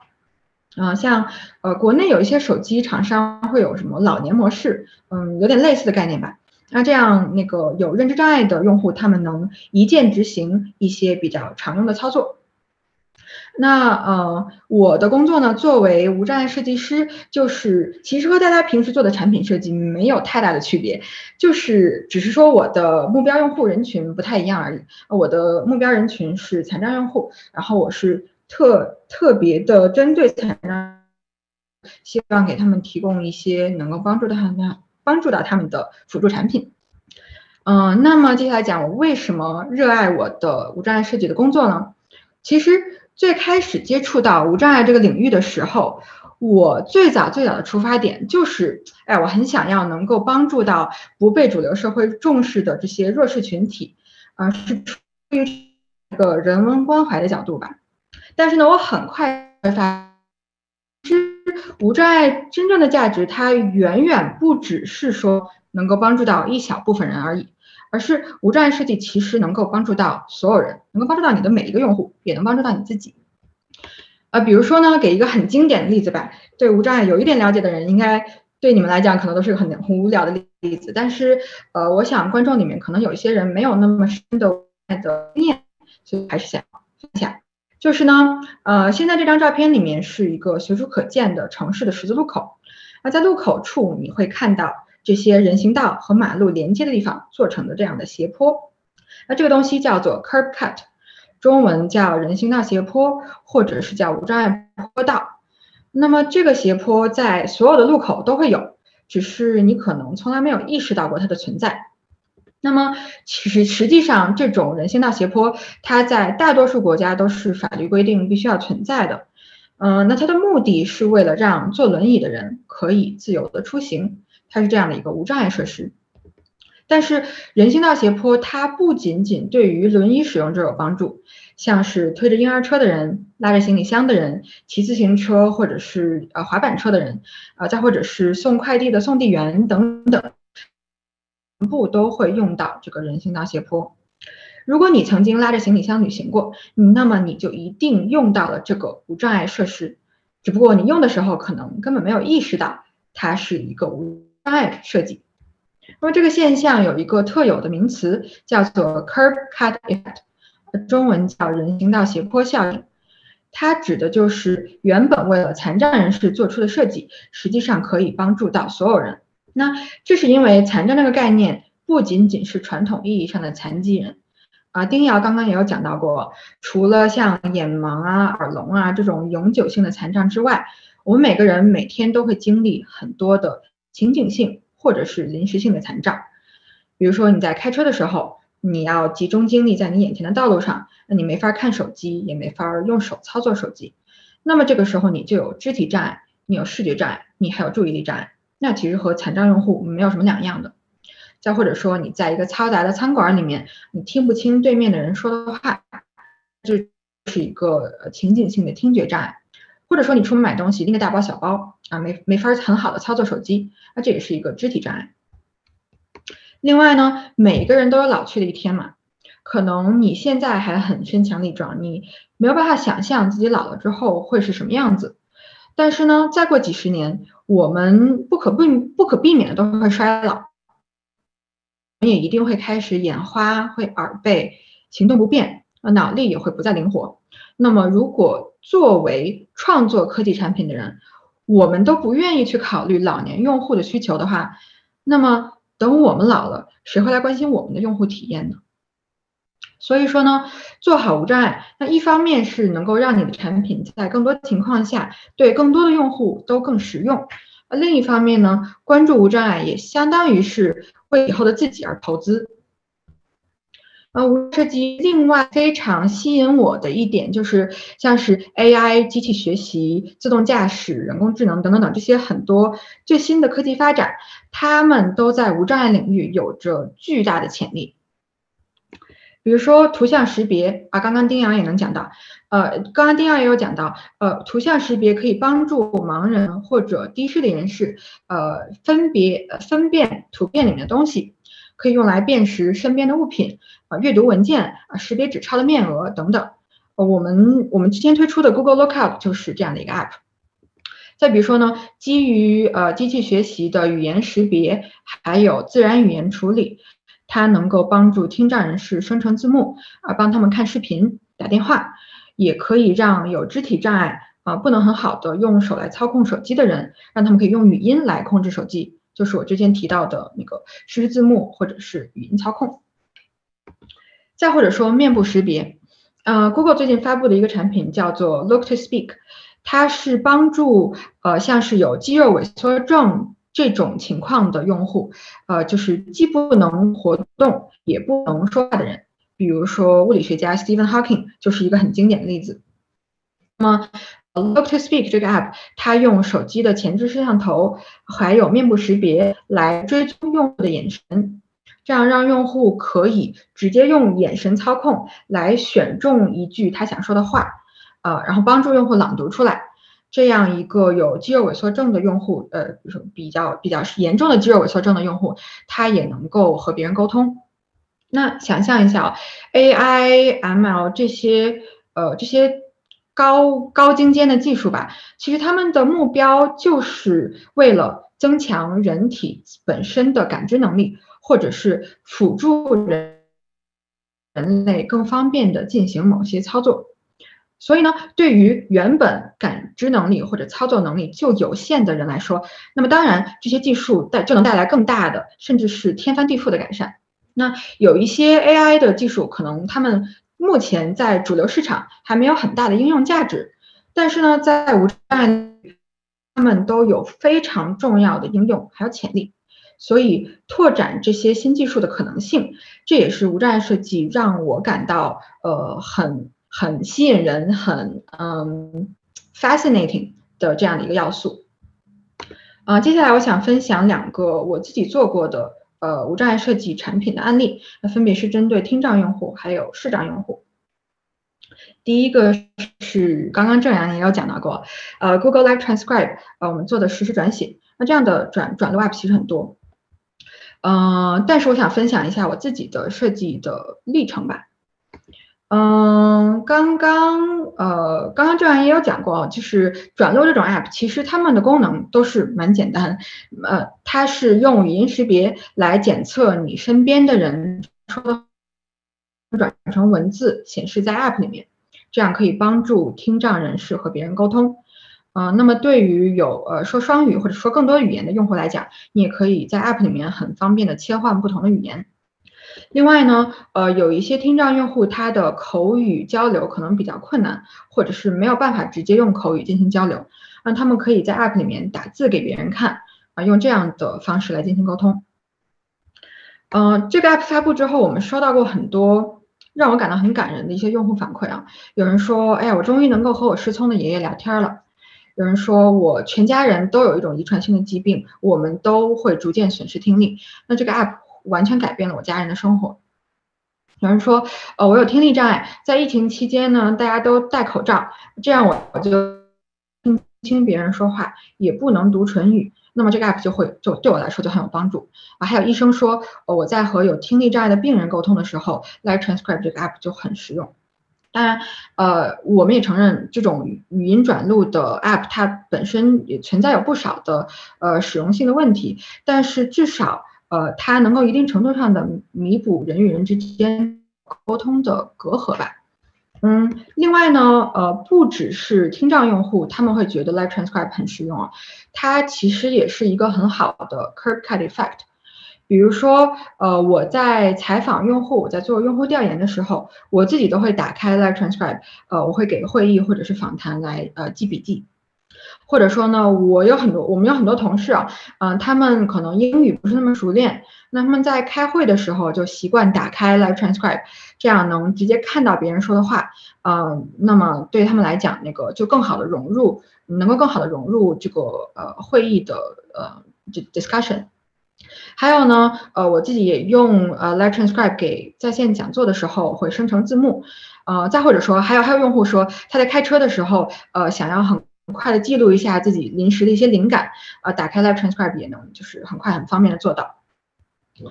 嗯，那通过这个项目，我学到的比较重要的一点吧，就是再次验证了 simplicity 简洁这一点的重要性。刚刚我也讲到，就是 Light Transcribe 其实是特别简单的一个小 app，你打开 app，它立刻就开始转录，没有太多花里胡哨的功能。你可能会觉得，哎，这。好简单啊，就跟一个学生项目差不多嘛。呃，我我大学的时候就可以做出来这样的设计啊，没有什么难点。嗯，但是我们认为 Live Transcribe 或者说类似的这种语音转录的 App，他们的呃，他们最有价值的一点就是它的简洁程度，因为它本身是希望作为之间的沟通工具。我们是希望用户能够更好的在现实生活当中和别人进行这种面对面的沟通。我们不希望 technology get in the way，不希望那个这个 app 呃需要你进行很复杂的操作啊，或者是有很多花里胡哨的功能，而是这个交互越简单越轻松越好。呃，给一些我们在会当中发现的一些案例吧，就是。一开始我们有过很多 crazy idea，就我们想到过那个语音转录，它的呃 confidence level，它的自信水平是有限的，所以我们呃是不是可以用不同的颜色或者是字体的形态，比如说斜体字，用它来展示啊？有的时候我们对这个语言的那个 confidence level 没有那么高，呃，希望你你不要嗯过多的认为它是正确的、准确的，呃，但是用户反馈就是 overwhelmingly 的。所有用户都说啊，你给我显示这么多花里胡哨的东西，信息量太大了，我看不懂它的含义，只会令我感觉很 confusing，很困惑。还有就是很多听障用户说，给我展示这个 confidence level，其实没有太大的意义，我自己会根据我听到的、我见到的下文来判断你这个是不是有错误。嗯，你把它弄得花里胡哨，反而会让我更难判断出它的意义。啊，再或者说，我们想到过一些，就是做 ideation、做 brainstorming 的时候，有过一些怎么说呢？呃呃呃比较 out there 的一些 idea，吧像是说，呃，我们是不是可以用图标、用用呃图片或者是嗯 animation 这种形式来展示一些声音，像是呃大笑，或者是拍手，或者是有狗叫，呃，或者是有有汽车，嗯，想把它弄得可爱一点啊，比较 delightful。但是每一个听障用户都告都都告诉我们说，我想要看到字幕的目的就是为了能非常直观，不需要任何 guesswork，不需要任何猜猜疑，就能直接看到现在的信息啊！你弄成这些可爱的图标啊什么的，反而让这个信息更难解读。那么现在已有的标准的这种 CC 字幕的格式就已经很清楚啦，就是把比如说笑声啊、掌声啊这些放在那个放在呃 square bracket 里面。所以，如果这个东西嗯，if it ain't broken，don't try to fix it，就现有的现有的格式、现有的标准已经很好了，你反而会把它变得更加的 confusing。呃，再或者说，我们一开始做过很多的这种动效的尝试啊，呃，我们想到过那个，呃，在滚动的时候，呃，如果如果文字一直在移动，那么用户可能会就是眼睛要一直动，可能会比较困难。所以我们想到过一些不同的滚动的点子，可以让这个文字保持在同一个位置不动。它每一个用户都跟我们说，呃，不要弄得那么花里胡哨，还是最基本的这种滚动。我们首先也已经熟悉了字幕里面这样的格式，呃，还是这种这种形式最容易阅读。所以呢，尝试了这么多东西，很多时候还是 back to the basics，就是最简单、最简洁的东西，呃，是最实用的。但是呢，呃，简洁并不是代表简陋，我们在小细节里面也也不少用心的地方。嗯，比如说，呃，App 右上角有一个显示音量的一个小的动向，嗯，这个我们就花了很长的时间去做调研。现在你能看到的是，它右右上角有一个双层的这个圆圈，它里面的那一层是当前的环境音量，就是背景音的音量，然后外面的那一圈是你目前说话的音量。呃，就计算这个东西其实也蛮蛮费时间的，就是有有一些 machine learning 在里面。那这个设计看起来没有什么很花哨的点，但是它的目标其实是让听障用户可以看到他们自己说话的音量，来对比当前的环境音量，这样他们说话的时候哪怕听不清，也可以调整自己说话的音量，而避免说话特别大声或者说话太小声。嗯，这种呃，这个这个这个小动效，我们也测试了很多不同的展现方式啊、摆放位置啊等等。最后选中放在角落里面这个比较呃 subtle 的这样的一个动态，它是为了让用户在呃沟通的时候用余光就就能看到，但不会太让人分心。嗯，下一个设计案例呃，我想分享一下的是呃我们针对盲人用户做的一个盲文输入法，安卓的 Braille Keyboard 盲文盲文键盘吧。呃，首先做一点点小科普啊。啊，盲文是由六个凸点的不同的排列组合来组成的。你可能会在公共场合见到过一些盲人的标志，啊，这这些不同排列的小凸点可以让盲人读文字。那么，呃，盲文里面每一个字母，每一个英语字母都会由一个不同的六点的组合来代表。呃，那么回到手机上，盲人用户怎么在手机上打字？呃，之前丁洋有讲过那个读屏软件的操作，就是摸到哪里就会读出来哪里的内容。所以呢，我展示一下用普通的这种 QWERTY 键盘，一个盲人用呃键盘来打 Hello，呃是一个什么样的流程？G H H R E E showing D A J K L L K L L O O showing ten suggestions. 嗯，就是 呃，用户的手指需要不停的在键盘上面滚动，去找你那个想要的字母在哪里，是一个蛮痛苦、蛮费时的一个输入方式。你可能会说，哎，还有别的方式可以输入啊？用语音它不香吗？哎，不好意思，语音输入它的问题是，很多时候它的准确率不是那么高，尤其是呃，盲人在沟通的时候，有的时候可能希望自己的呃。表达方式是完全准确无误的，那他们就不会喜欢语音输入。再或者在公共场合跟你的手机说话，嗯，感觉怪怪的，不方便，或者也可能会有隐私的担忧。呃，所以很多盲人用户其实不太喜欢语音输入的。另外一种方式呢是盲文点显器 b r o a d i s p l a y 这是一个额外的蓝牙设备，可以跟你的手机连上，然后你可以用点显器上面的按钮来进行输入。下面有一排盲文的显示，你可以用它来读文字。嗯，那盲文点显器的问题是，这种东西实在是特别特别的昂贵。嗯，就算在美国，你要买美国本土的点显器，它一个比较合格的点显器吧，它价格可能在两千到五千之间，非常非常的贵，不是一般人可以的。而而且呢，除了个别发达的国家之外，点显器的购买途径都很有限。因为可能只有几家公司在做这个东西，嗯，还有呢，对手机而言，点显器它的便携度很低，嗯，你在外面移动的时候用它很不方便，也它也增加了额外的学习成本，你要再学一个硬件的操作方式，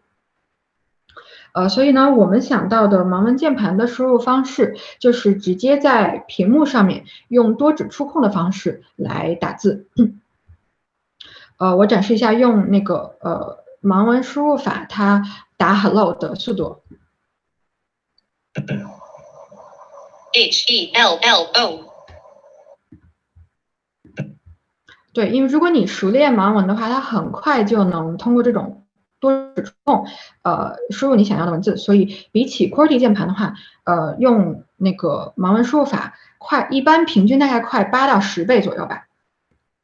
而且呢，很多语言里面都有二级盲文这个东西。那二级盲文其实是一种缩写方式，就是可以用一个盲文来代替很多个字母。嗯，这样就会让那个用盲文输入。呃，比起 QWERTY 输入要快的多得多，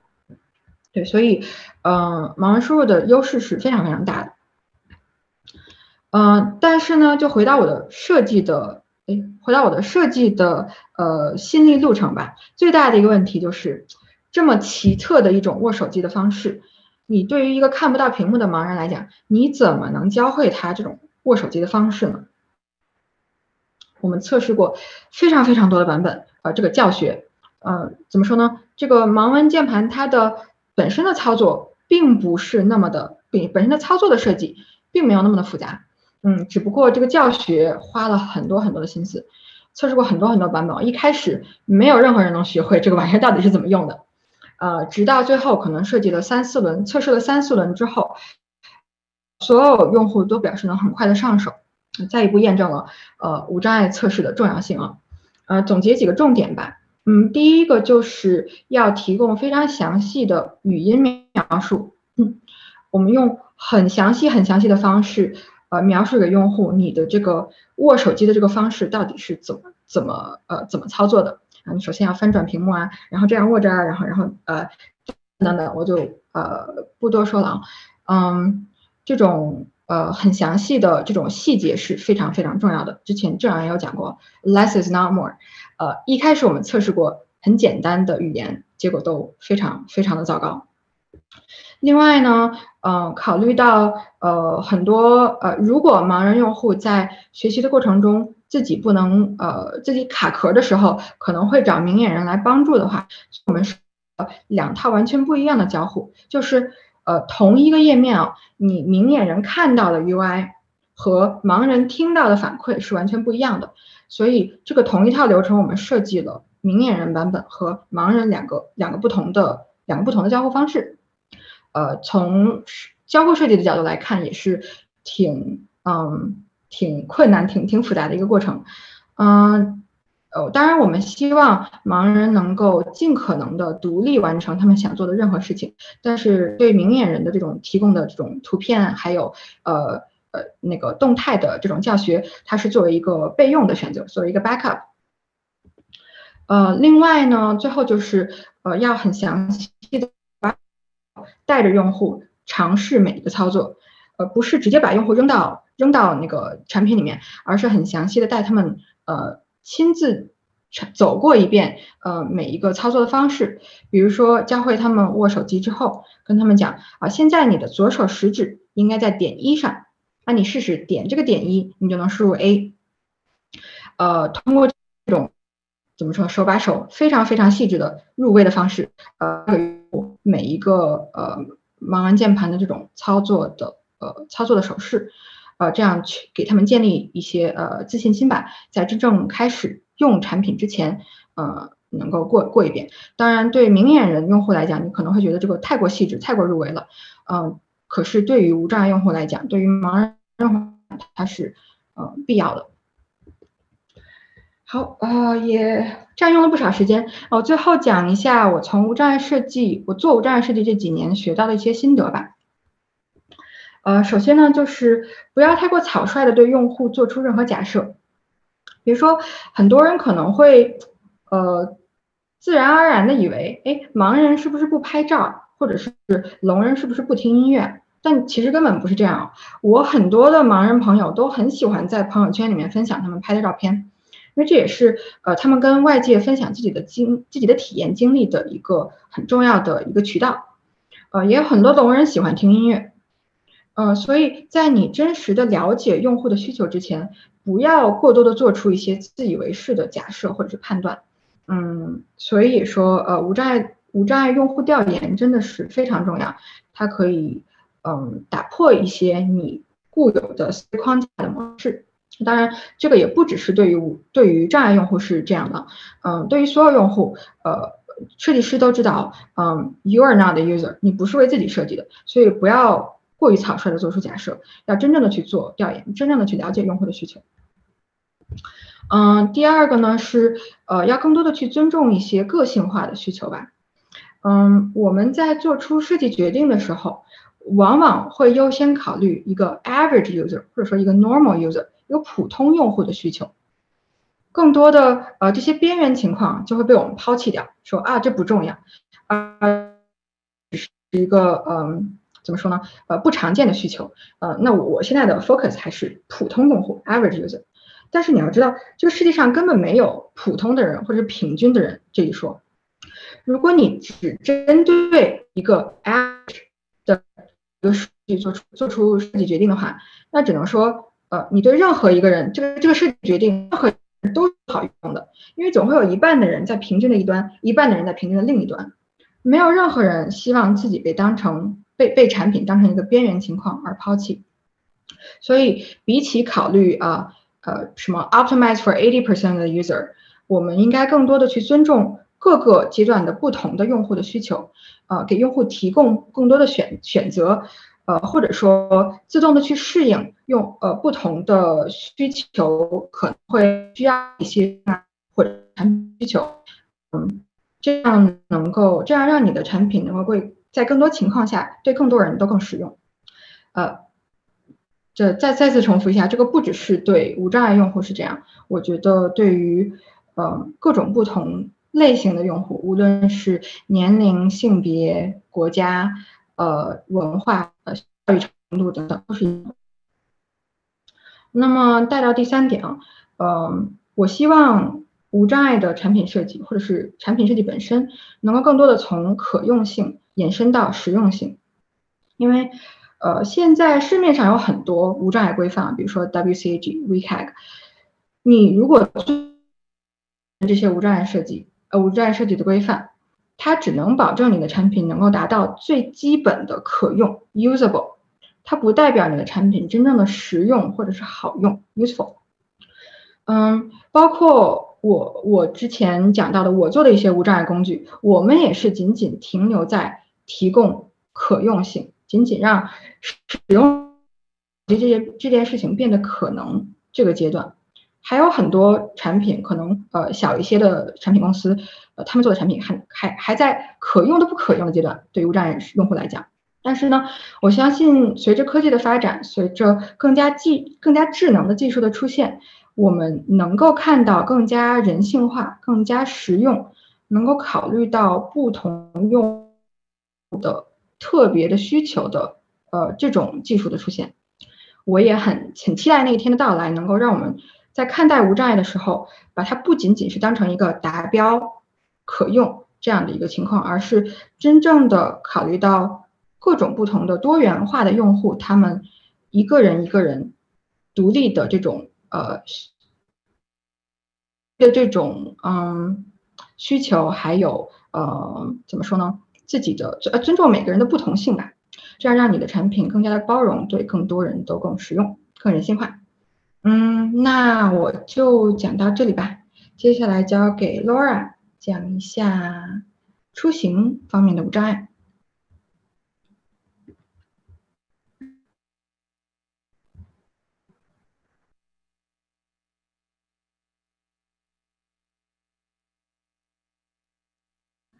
呃，我。我真的觉得刚刚听到三位前辈讲的这些，真的是非常受益匪浅。因为其实我觉得他们刚刚提到的，不管是对呃听听觉障碍者还是视觉障碍者，他们的用的一些工具，其实都在他们出行当中。我觉得这是一个综合的体现。那我今天其实主要讲的就是，呃，这个视障人士还有一些肢体障碍人士，他们出行当中遇到的困难挑战，以及这个。和这个新兴的技术，就是自动驾驶，呃，可能会有哪一些的这个，呃，他们以后会产生的一些新的呃需要解决的问题。那首先的话就是，呃，我觉得，诶，你觉得我这个，嗯。呃，不好意思，我这个好像我的我的 slide 有点问题，就是我看一下，呃。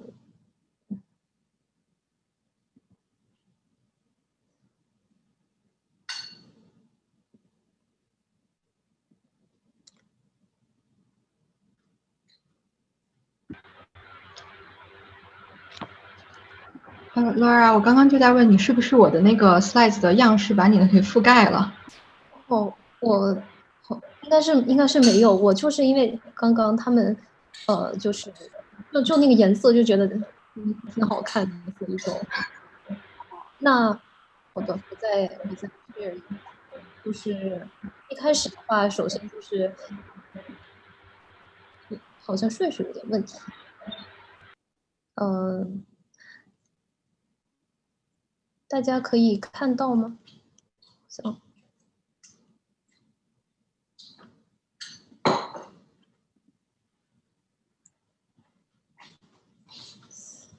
嗯，好的，就是，嗯，就是一开始的话，就是我想先谈一下，说为什么在学术研究当中要做到这个方向，就是说，呃，其实我的背景也是比较。呃，就是我硕士之前都是比较人文社科的，那硕士以后的话，我接触到的都是跟 autonomous vehicle 相关的，呃，policy，还有这个跟 stakeholder 接触的一些研究。那那个时候我意识到，呃，我觉得很多的这个 policy making，因为 policy 是，呃，跟政府他们做的话，尤其在美国这边 stake，呃，state 或者是这个，呃，federal 的 government 他们做的时候，算是比较 high level 的。那他们其实很没有怎么考虑到，呃，这个残障人士的需求，尤其是这个肢体障碍啊，肢体障碍的人士，他们比如说，呃，但是其实这个，比如说像人行道，或者说刚刚几位有提到的，呃，这些，嗯，平常我们随随这个随处可见的这样的一些设施，其实在美国是比较完备的，所以他们在设计这个。呃，自动驾驶，尤其是想把它们做成跟 light rail 或者是 public transportation 结合的时候，就不是很关注这一方面，因为觉得美国的无障碍其实，呃，就觉得大家其实能够出街，然后这个，呃，他们的轮椅，然后也能够过，就觉得挺好的。但是我个人觉得，我听到了他们的一些声音，就是觉得，呃，其实他们有一些的，比如说。细节的问题，比如说像一些工具，或者说他们自己的意见，嗯，在初步到这个到下一个 level，他们汇总的时候，呃，这个声音是被忽略的。所以我觉得，如果说做产品的设计，或者说在学术上能够加入这一部分的研究，可能会对更多的人产生益处。那所以后来在呃，因为一九年的时候在 Stanford 这边 visiting，当时那位。嗯，他是 Disco 的老板，他自己本身是一个呃听障的，嗯，是完全基本上是完全呃听不见的一种状态。那因为呃，我我觉得郑阳刚刚提到的那个呃，说呃听障患者这个交互的模式啊，或者说跟人互动的模式这一点，对我嗯让让我觉得印象特别的深刻。呃，因为像教授的这样的人，他。处在这样的一种地位，所以我我当时确实是觉得非常 impressive，因为他呃作为一个白发苍苍的这种剑术很高的人，那他听障的时候，其实大家都是非常非常的尊敬他，没有让他丝毫的感觉，呃，他是一个有障碍的这样一种情况。那我也是一段时间以后才发现，哎，原来他是一个基本听不到的呃一位老师，所以说。呃，我当时就就觉得说，因为我们做的这个其实是呃自动驾驶的一个 safety 的 issue，就是 general 来说是看怎么样能够让自动驾驶变得更安全。所以我当时就在想，如果说呃普通人的话没有到达呃这么高的地位的人，那如果他们是听障，那这个在和自动驾驶的交互中，比如说他们上下车或者听不到一些什么声音的时候，这个时候该怎么办？呃，就如果尤其是在这个没有人的、没有 human driver 的情况下，呃是没有办法得到帮助的，呃，所以后来我就在想说，呃，可能这个听障患者啊，他们在这个出行的时候，呃，他们能够看见，就还是更好一点。所以后来就呃，就又机缘巧合跟了另外一位教授，他他自己本身也是一个重度的视障患者，那他也同样是这个问题，就是他自己的话在生活中，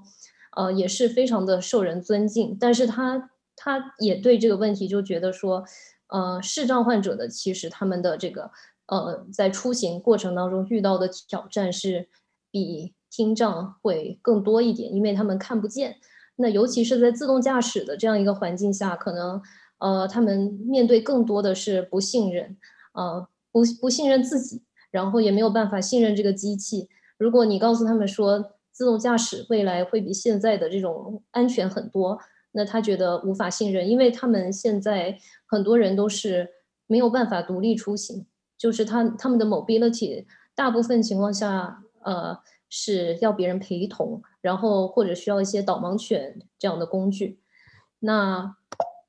呃，所以说，嗯，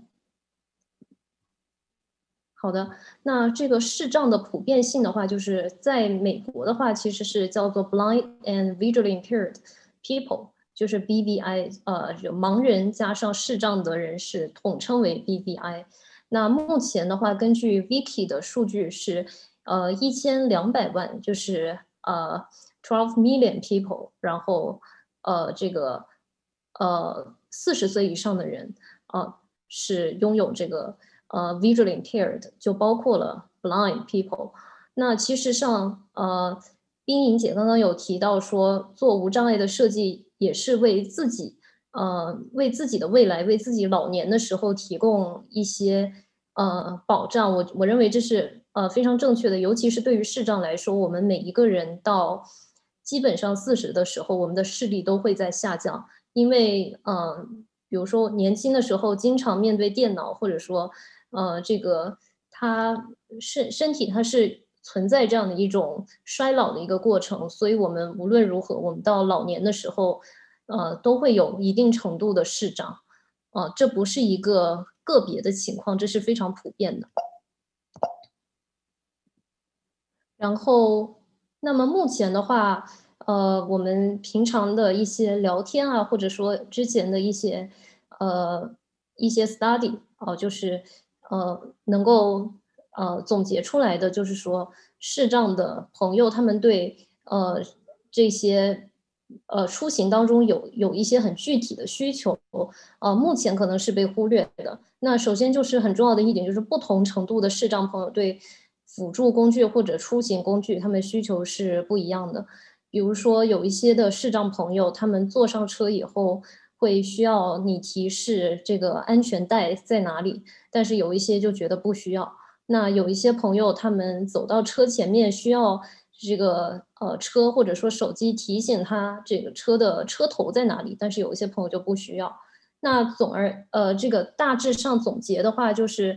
第一个的话就是他们非常需要声音的提示。视障朋友其实嗯相对于大部分的朋友来说，他们的听力会更灵敏一些，然后呃他们也更需要声音的提示。就是如果你问他们需要什么样的。交互方式，他们大部分都会想要 voice 这样的呃交互模式，不管是在中国还是美国。然后，比如说到了车前面的时候，嗯，很多人都是需要你提醒他门的把手在哪里，啊，然后还有车辆的方向也是这个，基本上是中度视障以后的朋友都是需要的。接下来的话，地点的确定这个问题是，嗯，其实是有目前。呃，是 navigation 的这个，就是导航的，它有一些的不确定性，再加上视障朋友自己的这个他们的本身的一些特殊的需求，两者呃结合，所以产生的一个困难。因为我们普通的呃视力的朋友，其实是呃如果一百米或者说几十米，对我们来说不是一个很大的问题，但是可能对于视障朋友来说，他需要你。这几十米非常精确的告诉他前面有没有什么样的障碍，然后他需要走多少步，嗯，所以这个需求的话是很不一样的。那呃，还有一些的问题就是说，是一些心理上的需求，因为有一些朋友，他们至少是在目前来说，他们基本上没有办法独立出行，所以说，呃，他出行的时候会很害怕，然后他会觉得，呃，比如说你不提醒他们把手在哪里，他会觉得自己去摸的话很不雅观，所以他们其实也很在考虑说，社会到底对他们。呃，接纳到一个什么样的程度？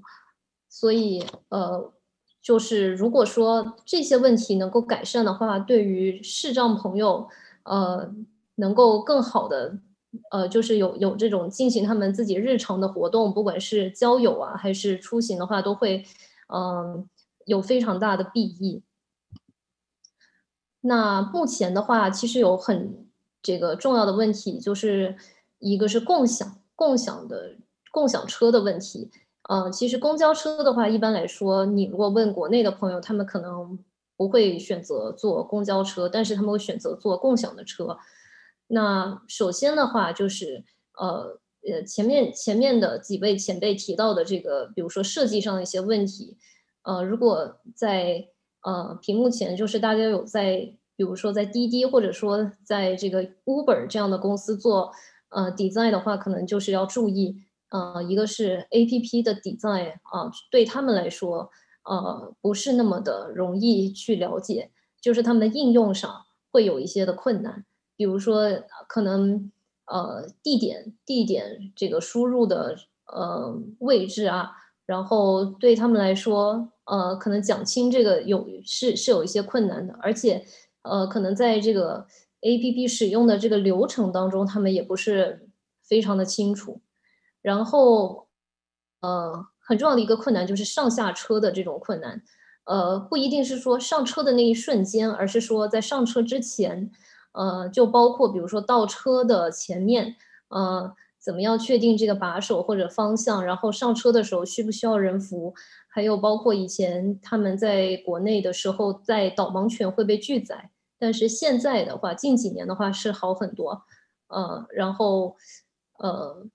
上下车的话，下车以后，还有比如说到了以后，很多人心里都是很慌的。就是普遍上，视障朋友坐共享车的时候，下车以后都是觉得自己没有办法真的找到这个目的地。就大部分的朋友都是下车以后是要别人来，嗯，帮他们一把，就是。要领着他们走，或者说他一路上要问很多人，这样对他们来说确实是非常的不方便。然后司机的态度还有其他乘客的看法，嗯，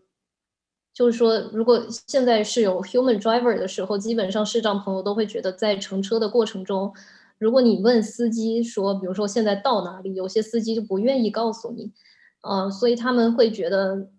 呃，路路途当中会比较害怕。那其实这个是中美其实也有差异，比如说在美国的话，呃，我们的那个 Uber 它应该都会随时都会告诉你，呃，你你目前的位置。但是国内的好像滴滴他们不是这样的，所以他们坐上车以后都需要跟司机有大量的沟通。那如果这个时候司机他们的意识，这种对于呃视障朋友呃这个嗯照顾的意识不够高的话，就很容易伤到他们。不仅仅是让他们出行不方便，而且会伤到他们的尊心。那有的时候乘车的时候会有其他的乘客，嗯，他们面临的一个挑战就是，有的时候上车的时候并不知道前排或者后排有没有乘客，所以他们觉得有的时候很尴尬。就是有的，比如说乘客在前排，然后他也去前排开同一个门，嗯，然后这个时候就会造成一些比较尴尬的局面。那最后一个就是辅助工具的困难，比如说有的时候带导盲犬或者导盲杖上车的时候会觉得很不方便啊，因为空间不够大，或者说之前拒载他们的导盲犬，然后他们东西也不知道呃该怎么放，所以说呃这一系列的困难其实让他们对于独立出行这件事情不是很有信心。那交互的方式的话。呃，就像刚才几位前辈提到的，语音是一个很重要的方式。然后他们比较常用的也是呃 iOS 系统上这个 Voice Over，就是包括他们在设定行程的时候也是要用 voice over，就是要要听到的。那第二种就是触摸屏，触摸屏，呃，就是，呃，这个这个触摸屏应该是 voice over。语音的话，其实上应该是它需要有及时性的语语音的沟通，比如说像 Siri 这种，呃，我问说今天，呃，比如说现在车在哪里，他就很想及时性的车告诉他，比如说我距距离你什么样的方位，然后多少米，然后最好再给一个导航，你往哪里走，啊，所以，呃。最后一个的话就是按钮，就是，呃，比如说有一些紧急情况，啊，视障的朋友都会提到说他们在，呃，平常做事情的时候，一些紧急情况的时候，他是需要用按钮，就是按一下，然后就能停下来，他他不需要去想很多，因为他们处在一个比较，嗯，害怕的一个这样的，呃，阶段，没有没有办法，没有太多的这种，呃，带宽 bandwidth 去想很多，所以只要停下来就好。啊，所以这三种交互的方式是对他们来说最重要的。那有一个的这个出行的语音的导航系统是专门针对视障群体的，就是这个视客导航。啊，很多朋友都反映，呃，觉得这个呃软件还是做的很好的。那自动驾驶，呃，就是如果说未来能够。呃，商业化落地的话，可以为视障朋友带来什么？第一个的话就是，呃，视障的朋友其实都很期待的，就是他们觉得，嗯，在不需要跟很多人，呃，产生这么多 interaction，就是很多的这种互动的情况下，自己能够独立出行。然后，呃，第二点的话就是更加精准的导航。现在的这个导航，嗯，一个问题，尤其是在中国。呃，可能因为中国的这个路面的情况比较复杂，然后呃，他们下车以后有一个 last mile question，就是最后一英里，或者说在中国的话可能不用英里，但是就是最后这么一百米，他们会觉得找到这个目的地很困难，因为是没有导航。那就是希望如果说自动驾驶未来在设计的时候，呃，如果在导航这一块能够有很大提升的话，是。呃，可以把他们带到真正的目的地，就不需要他们下车以后还要呃找很多很多的这个呃地方，然后还需要很多人的帮忙。那第三点的话，更安全，这一定是比现在来说会呃提升更多的地方，因为符合自动驾驶定义的呃这个呃自动驾驶定义本身就是要比现在的这个车来的更安全。那第四点的话，就是免去和司机还有一些不了解视障朋友的人啊，他们交流的时候造成的乘车的焦虑啊。那最后一点就是说，车的行驶动态可以和所有的电子设备共享，因为如果说进入一种呃 Internet of Things 啊 IOT 的状态，他们所有的这个动态啊都可以被。这个家人朋友得知，然后他们呃也可以共享自己的行程，这样的话对他们来说，呃也是一种呃非常呃好的，既能够独立出行，又能够对自己的这个呃呃到达，然后有有这个有有这个保障，就是如果一旦出现一些紧急情况的时候，呃家人或者说朋友也可以及时的呃了解，然后给他们提供帮助。那视障人士目前他们应用自动驾驶存在哪些挑战呢？呃，第一个的话就是导航，就是导航这件事情，虽然说呃听起来很容易，因为目前导航的这个技术其实已经发展的很完备了，但是对于这最后的一百米，我们同样的也像刚才几位前辈提到的，说大部分的人，大部分的或者说做这些技术。产品的人关注的是普通人的需求，然后边缘群体的这个需求有可能被忽略，所以呃，这个几十米或者一百米对于普通人来说不算什么，那么对于这个视障朋友来说就很重要。呃，那怎么样去这个把这个这个 gap 就这样这样的一些呃这个间隔怎么样给它弥补起来？呃，可能就是不管是我觉得设计或者说是呃。这个比如说电池，然后其他的一些方面需要提升的，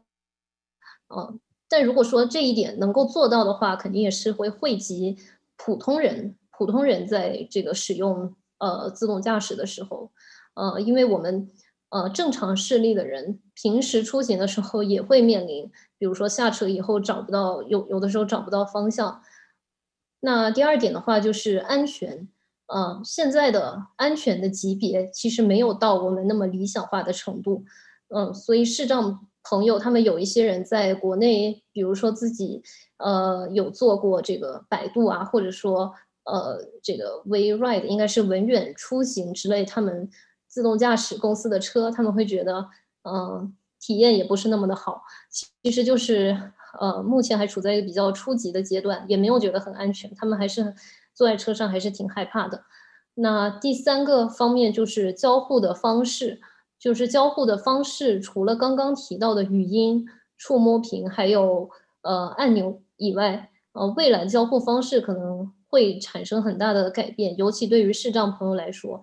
当然是取决于自动驾驶的这个级别。呃，如果说呃他们能够。因为他们受限于自身的这个视力的障碍，其实可能在人生的之前的一些阶段，再加上社会的这种嗯帮助不够的话，他们没有完全发发展出自己的这些潜力。但是如果说呃交互方式可以改变的话，可能他们以后在车上呃可以做更多的事情，那这个时候对他们生命的这个质量就会有很很大的这个提升。然后第四点呢，就是材料的问题。嗯，为什么材料也是一个挑战呢？就像刚才冰莹姐有提到说，很多的视障的朋友他们需要呃这个触摸。那如果在车上的话，什么样的材料可以触摸？就是呃能够，因为车上的话跟呃一些静态的这种呃触摸的东西它是不一样的。有些时候你要考虑到紧急情况下，哦你摸了啊，或者说你你碰到什么地方是不是？容易受伤，所以车上的这个材料也很重要。那最后一点其实就是价格，因为大部分的视障朋友在有可能的条件下，他们都想要拥有一辆自己的自动驾驶的车，就是呃，大部分人还是希望有独立的空间，也也不是非常希望一直都要去跟别人共享。那价格的话，也是自动驾驶车一个非常大的挑战。那呃，我们作为普通人，可以帮助视障朋友的这个出行，就是做哪些的事情呢？首先的话就是尊重，尊重的话就是一个是行为上的尊重，还有一个是心态上的尊重。就是很多时候，呃，我我我感觉就是，呃呃，我我们其实上言语的过程当中，尤其是在出行的过程中。呃，出行如果遇到这个视障朋友的话，我们是要注意，呃，这个言语的表达，就是确实是要，呃，细心一点，要照顾到对方的感受。嗯，可能我觉得，呃，我我通过和他们的交谈，就一国内朋友的交谈，我感觉国内可能在，呃，这个方面很多朋友还不是很在意吧，可能是比比如说平时大家都很匆忙，然后也也不会去。呃，也不会觉得平时自己的一个小小的行为可能可以帮助到，呃，帮助到这个视障朋友很多。所以，呃，如果，呃，你们在乘坐这个共享车，或者说平时在出行的过程中有遇到视障朋友的话，嗯，可以，嗯，要尽可能的给他们提供这些帮助。第二点的话，就是如果作为司机，有一些朋友可能。呃，会做这共享车的司机，然后赚一些的外快。那如果你们碰到呃这个视障朋友的话，呃，尽量在下车，尽量在上车或者下车的时候，可以耐心一点的去询问视障朋友他们的位置，因为很多情况下都是你们去找他，而不是他来找你们。就是呃，他来找你们的话，可能有非常大的困难，因为他一路上可能需要。呃，问很多的人才能够到到这个到这个您这个车所停的位置，再加上如果是国内的话，呃，有一些盲道会被呃这个自行车啊占了，或者说呃他们有一些栏杆什么的，他们出行是非常不方便的。所以，如果是您现在的身份是司机的话，呃，就可能要给予这些视障朋友多一点的耐心。那这个行人的话，呃，就是路人。路人的话，就是呃，就是如果说呃有可能在时间不是呃非嗯您的时间不是非常紧急的情况下，其实可以最后那几十米嗯可以帮他带到那个位置啊，因为对于他们来说，比如说一栋大楼，它假如有四个门，那司机的话，呃滴滴或者 Uber 司机可能就直接把它放在这栋楼前面，然后就算是到了。但对他们来说，找到四个门中的其中一个门，可能都是非常困难的。所以，作为嗯路上的行人，如果今天碰到了这个嗯视障朋友来问你说这栋楼怎么走，可以把它带到一个呃离您比较近的这个入口。那作为这个产品设计者，还有工具工具，就比如说导航啊，导航和产品的设计者的话，就是呃。我们在设计之前要先考虑到他们的需求。其实我感觉视障的朋友在应用这些产品的时候，有一些的抱怨，有一些 complaint。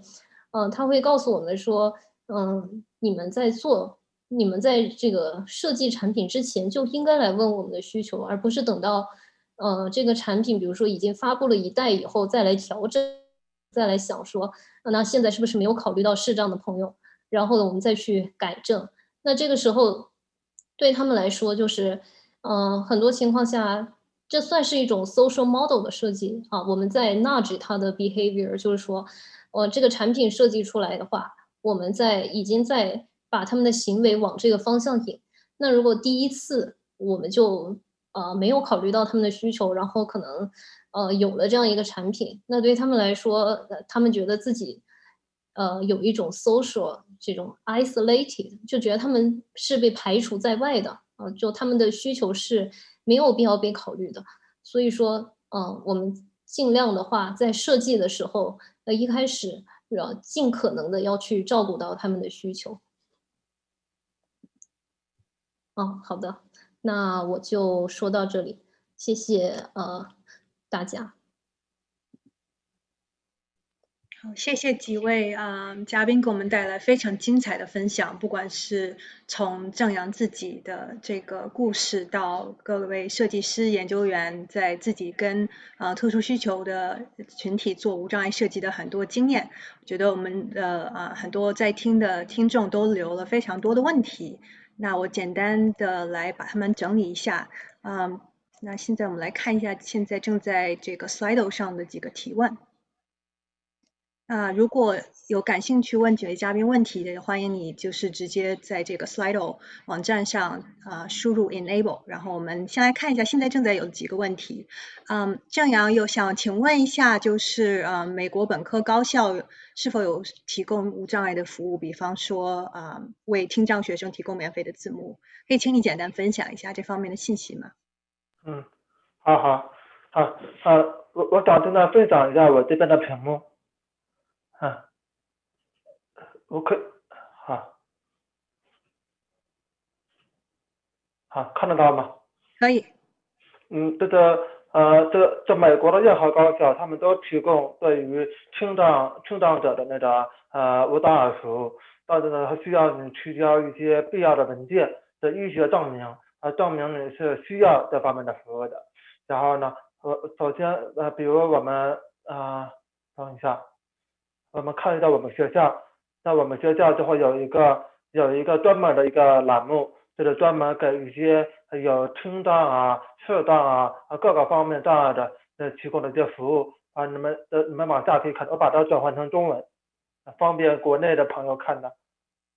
好，这叫无障碍服务嘛啊，它需要你它提供一些文件，然后呢，那学校都可以帮你安排一些啊，比如说啊记笔记啊。比如说，嗯，这讲座他们可以呃给你录下来，然后你可以呃回回去拿拿回去添加一些字幕什么的。然后呢，考试的时候呢，可以给你延长时间。然后呢，考试的地点也可以。啊，这是什么？哦，这是比如说对于一些肢体有有一些肢体障碍的人士，他们可以提供一些呃肢体障碍无障碍方面的帮助。然后呢，包括口语翻译，他们也会提供。比如说有一在我们原来学校有一个呃，就是他跟我不一样，他是通过手语来交流的，所以学校都给他配了一个手语的输入员，他手语输入员就是把教授说的话啊通过手语的方式来来来呈现给你。所以说啊，这个他已经这个美国对于呃残障人士的保护已经写进了那个各个州的法律里面。那每个州的要求都不一样，但是整体来讲，美国对于那个青障人士它的包容性是比较强的。所以说，如果大家的真的有越来越多的青障人士可以来到美国来求学，所以他们可以有更多的机会去啊享受到这些服务，这不不用像我当年。这个本科的时候那么辛苦，那么这这那么不知所措了，对，好，谢谢郑阳的分享。就针对刚才提到的这个手语，然后有几位朋友问了一下 American Sign Language 这个用手语会不会比用语音交流更加轻松一点呢？啊啊，对，关于第二个问题呢，呃，就是关于手语读，这个在我们听障人群里面，它分为了两个群体，一个是。像我这样的，就是从小我的父母没有把我送到特殊学校去学习手语，那我们这一类人群被称为口语族。而另外一种人群呢，就他们啊有自己固定的啊交流方式，就是手语，他们通过手语来跟别人交流。那这个人群呢，他们叫手语族。这手语族跟口语族他们是两种不同的群体，但是不是说哪个好哪个不好，就是说大家的选择是不一样的。那有的人选择用手语沟通。更让自己更加舒服。啊，有的人选择就是像我一样，像我的父母，他们更希望我能像啊正常人一样去沟通和交流。因为啊，说话就是我们啊这社会所有沟通的最基本的方式。那我们不会说话的话，你的手语它是一种小群体的，它不是一种特别宽泛的，每个人都会的这么一种语言方式。所以说，手语读和口语读他们之间的不同的模式。导致了他们选择他们的选择是不一样的，所以说刚刚你最后一个最后一个问题，他提到说我们有没有可能把手语作为一个啊无障碍工具来向啊来向更多的听障者来提供？这我觉得我觉得这不是一个向听障者提供，而是说我们选择向不同的群体提供。比如说口语组，我们我们有谷歌的无障碍转录软件。按照手语组，他们要他们自己的软件来帮助他们去理解这个社会想要表达的内容。所以说，不同的群体他们有不同的需求，就是我们需要按照不同的需求去定制不同的无障碍服。嗯，谢谢您分享。我这边还有一个微信的一个提一个提问，是说像现在如果网络情况不太好的时候，也没有办法用语音转文字，嗯，然后身边如果也没有手语的翻译的话，那你有什么办法能够去更快的、有效的去获得一些信息，或者是说语音转文字的这些功能是否以后会有这种离线的一些呃一些一些帮助的可能性？嗯，嗯，好。呃，这个问题，这个问题非常好，就是这也是困扰很多听障者一个最关键的问题，就是当我们的手机没有 WiFi 啊，手机信号不好的时候，我们在外面都无法利用我们的手机或者我们的电脑去做去做那个那个无障碍的转录的服务。那那那那我自己是怎么做的呢？因为我这个人，他我我个人的选择，我一般就是。不到万不得已的情况下，我自己是不会用无障碍转录软件的，除非是像会议、工作中的会议，或者是我要去出门、去银行啊、去医院啊、去这种公共场合去办事情的时候，我会拿出我的手机或者拿出我的电脑去做去做无障碍转录这么一个这么一个东西。但是，嗯，没有信号的情况怎么办？那因为现在有很多的软件，它已经提供那种离线服务。比如说那个我刚刚提供的那两个 A P P，他们都可以在离线的情况下来向听障人士提供字字幕服务。所以说，嗯，我一般是，假如说我在工作的场合的话，我会用一种方法，就是说我的电脑开一个输入软件，然后我的手机再开另外一个输入软件。就是如果如果我的电脑信号不好，或者这个中断的话，我的手机的另外一个输入软件它也可以正常的工作。所以这种方法可以避免。嗯的，因为信号不好的时候，就是产生那种焦虑感，就是对。然后呢，另外一种方法就是说，当我们手机信号不好的时候，我们怎么去跟别人沟通？还有一种方法就是万不得已的情况下，就只能用最笨的方法，就是叫对方写在手机上，或者是让对方写在纸上，这是最笨的一种方法。那如如果如果如果对方是一个特别有耐心的人，他们都会愿意帮助你的，他们会把他们的问题写在纸上，然后你可以给他一个及时的反馈，这个沟通的目的就达到了。对谢谢你的分享，对，然后可以回头啊，把这个你提到的几款 A P P 还有他们的一线功能分享一下给我们的群里的微信群里的朋友。OK，好，那我来继续 share 一下这个接下来的几个问题，就是嗯，不知道美国有没有其他的专门给视障人群用的 A P P 或者呃社交的或其他类型的 A P P，嗯呃，几位嘉宾有信息的话都可以分享一下。嗯。我可以来回答一下，因为这个涉及到社交 APP，呃，据我所知是没有的。呃，其实我们可以想象一下，就是说一个只有视障用户的 APP，那是不是说这个产品的假设是说，呃，在这个 APP 上，盲人只能和盲人进行社交呢？嗯，我们可以考虑一下，说这个假设是否对于产品来说是成立的？嗯，其他的。盲人专属的 APP 是有的，呃，有一类 APP 是利用这个 AI 加上这个人工或者志愿者，然后给盲人用户提供实时的帮助，通过呃 video 啊或者呃 screen sharing 这个屏幕分享或者 text 呃就是信息的这个聊聊聊天，呃，一个是 Be My Eyes，呃，一个是 Ira A I R A，然后还有几款就是类似的这种。呃，给给这个视障用户使用的 App。我补充一点啊，就是除了这种专门的视障辅助工具之外，嗯，普通的 App，呃，从盲人用户或者说从无障碍用户的角度来看，他们呃无一例外都是都是不希望被特殊对待的，就是不希望被框到自己的一个小群体里面，而是想要更好的融入这个主流的社会。嗯，就像丁二刚刚说的，只能盲人只能和盲人交流，那这个社会的隔阂是不是就太大了？呃，我作为盲人，我当然想要有明眼人的朋友，我想要呃和各种不同的人交流。嗯，而且呢，残障人群也不会觉得，就是或者说盲人也觉得我就是普通人啊，当然是我我就是普通人啊，为什么你要这么特殊对待我？我不是二等公民，我也不是有什么那么不一样的需求的人，对。谢谢两位分享。就是我们在为啊不同群体设计的时候，要想一想，我们是不是同时也要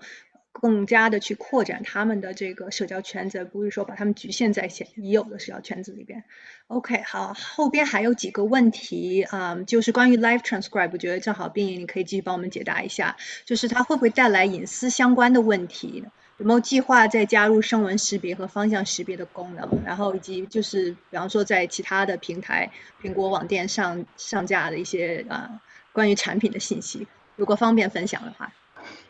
呃，隐私话当然是我肯定是会有的。我们能做到的只能是说，我们保证我们不会保存你的任何信息。嗯，但是既然是在线的服务，就是你需要 WiFi 的，你需要 WiFi 才能用，所以肯定会有很多用户。呃，会有隐私上面的顾虑，嗯，那么这个隐私和功能的这个 trade off，这个是所有都要面临的，嗯，很很遗憾，对于无障碍用户来讲，他们很多时候都必须要在隐私和好用之间做出选择，嗯，从那个语音识别这一块，刚刚郑然也有讲，呃，也有一些离线的，也也有一些离线的服务，呃，我们技术上面面临的难题就是，呃。从呃准准确率上来看，离线比比在线的差了太多太多了，嗯，所以我们现在是从那个不好意思有猫，嗯，所以我现在是从那个完全在线的方向来看，啊，之后会加入什么功能，包括有会不会有呃离线啊，呃语音识呃声声纹识别等等这些，我不太方便透露，不好意思。只能说一切皆有可能啊，而且这是一个不断在不断在进步、不断在改进的 app，所以期待更多的好功能。嗯，我们也非常期待这个未来的这些新的产品的一些呃特别的功能啊。那最后两个问题，我觉得嗯呃哪一位嘉宾呃想回答都可以随时开麦。就是啊，就关于之前讨论过的啊，A P P 中的动图动态的效果如何能够更好的让啊盲人感知到，以及就是我们刚才有稍微讨论到的 A I 啊，在这个帮助无障碍设计中，我们很。可能用户有很多这个错误的一些数据，有什么办法能够转化成为更有效的数据呢？嗯，我可以试着答一下第一个，就是动图啊、动画啊这些动态效果，其实还是用文字来进行描述。当然，可能随着这个呃呃视觉的信息更加复杂，然后加入了动画，然后可能描述起来会。呃，需要更多的这个人人力上的投入，但是，嗯，这个现在也是我们在研究的方向，就是怎么样去给这个 gifs 这个这个动图，然后加上这个呃替代文本，然后，呃，它就涉及到了这个 AI 叫这个 video understanding 的一些嗯技术。然后还有一个是，就是刚才我提到那个 Be My Eyes，它的一个 founder，然后有一个 podcast 非常有意思，他就是专门给呃视障用户就是描述这个现在最流行的 memes，呃，就是那种搞笑的那种插图，那个 podcast 我我我可以找一下，然后发到群里面，嗯，大家感兴趣可以听一下，非常有意思的一个 podcast。嗯，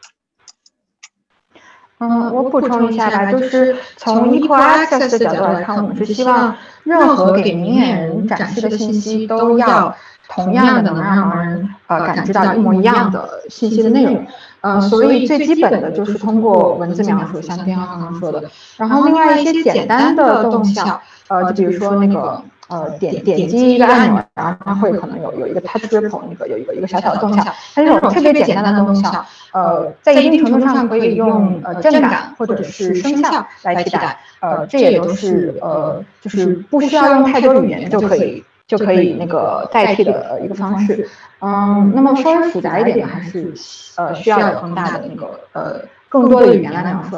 呃，大家感兴趣的话可以看一下。有很多影片，它有那个语音描述版，嗯，它就是呃通过语言来描述现在这个电影，现在呃电影和电视里正在发生什么，嗯，就有点像有声读物吧这样的感觉，呃，可以可以体验一下，嗯，什么是比较好的给盲人描述动画的呃这样一个嗯方式。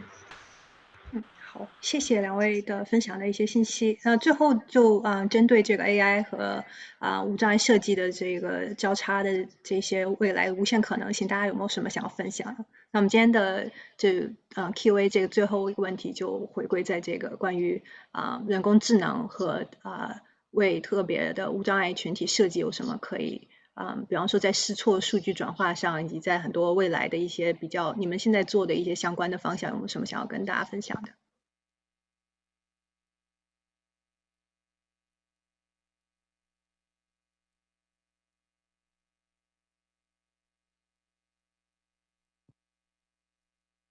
好的，我这边还有一个呃，刚刚又进了几个问题啊，嗯，丁阳老师可能还要再麻烦您回答一下，就是这个 AR 和 VR 的在无障碍领域的应用，就刚才你提到这些动态的这些效果的一些嗯一些设计，那有没有关于比方说 A AR 和 VR 的这些嗯比较目前您正在参与的一些应用呢？嗯，我感觉我知道的都不能讲，那我就讲一些 我随便想到的，然后。嗯，嗯，或者是这个，我我知道可能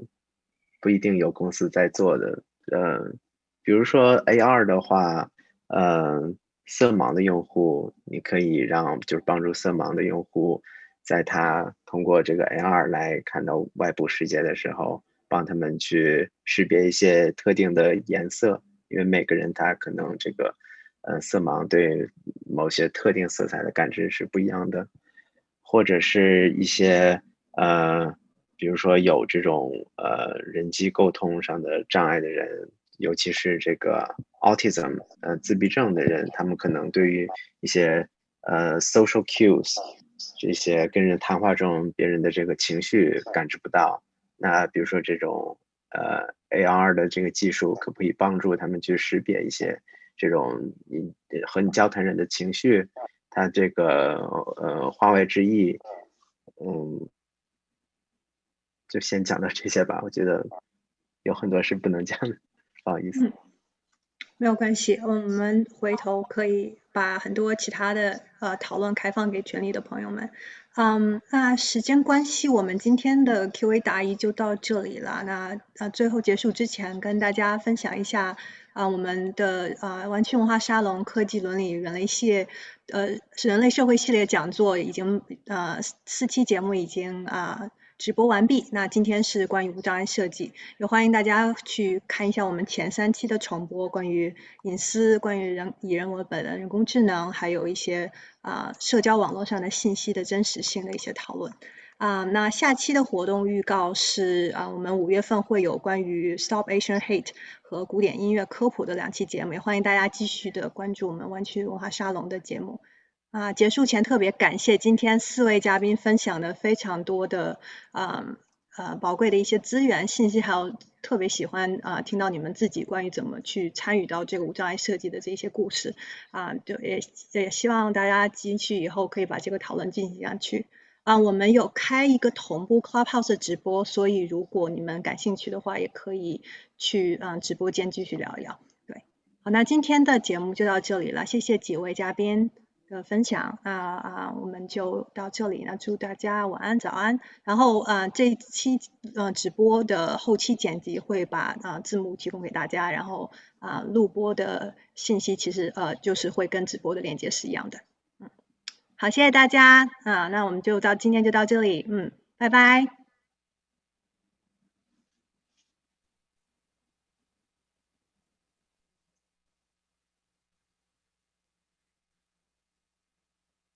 好，二，三二。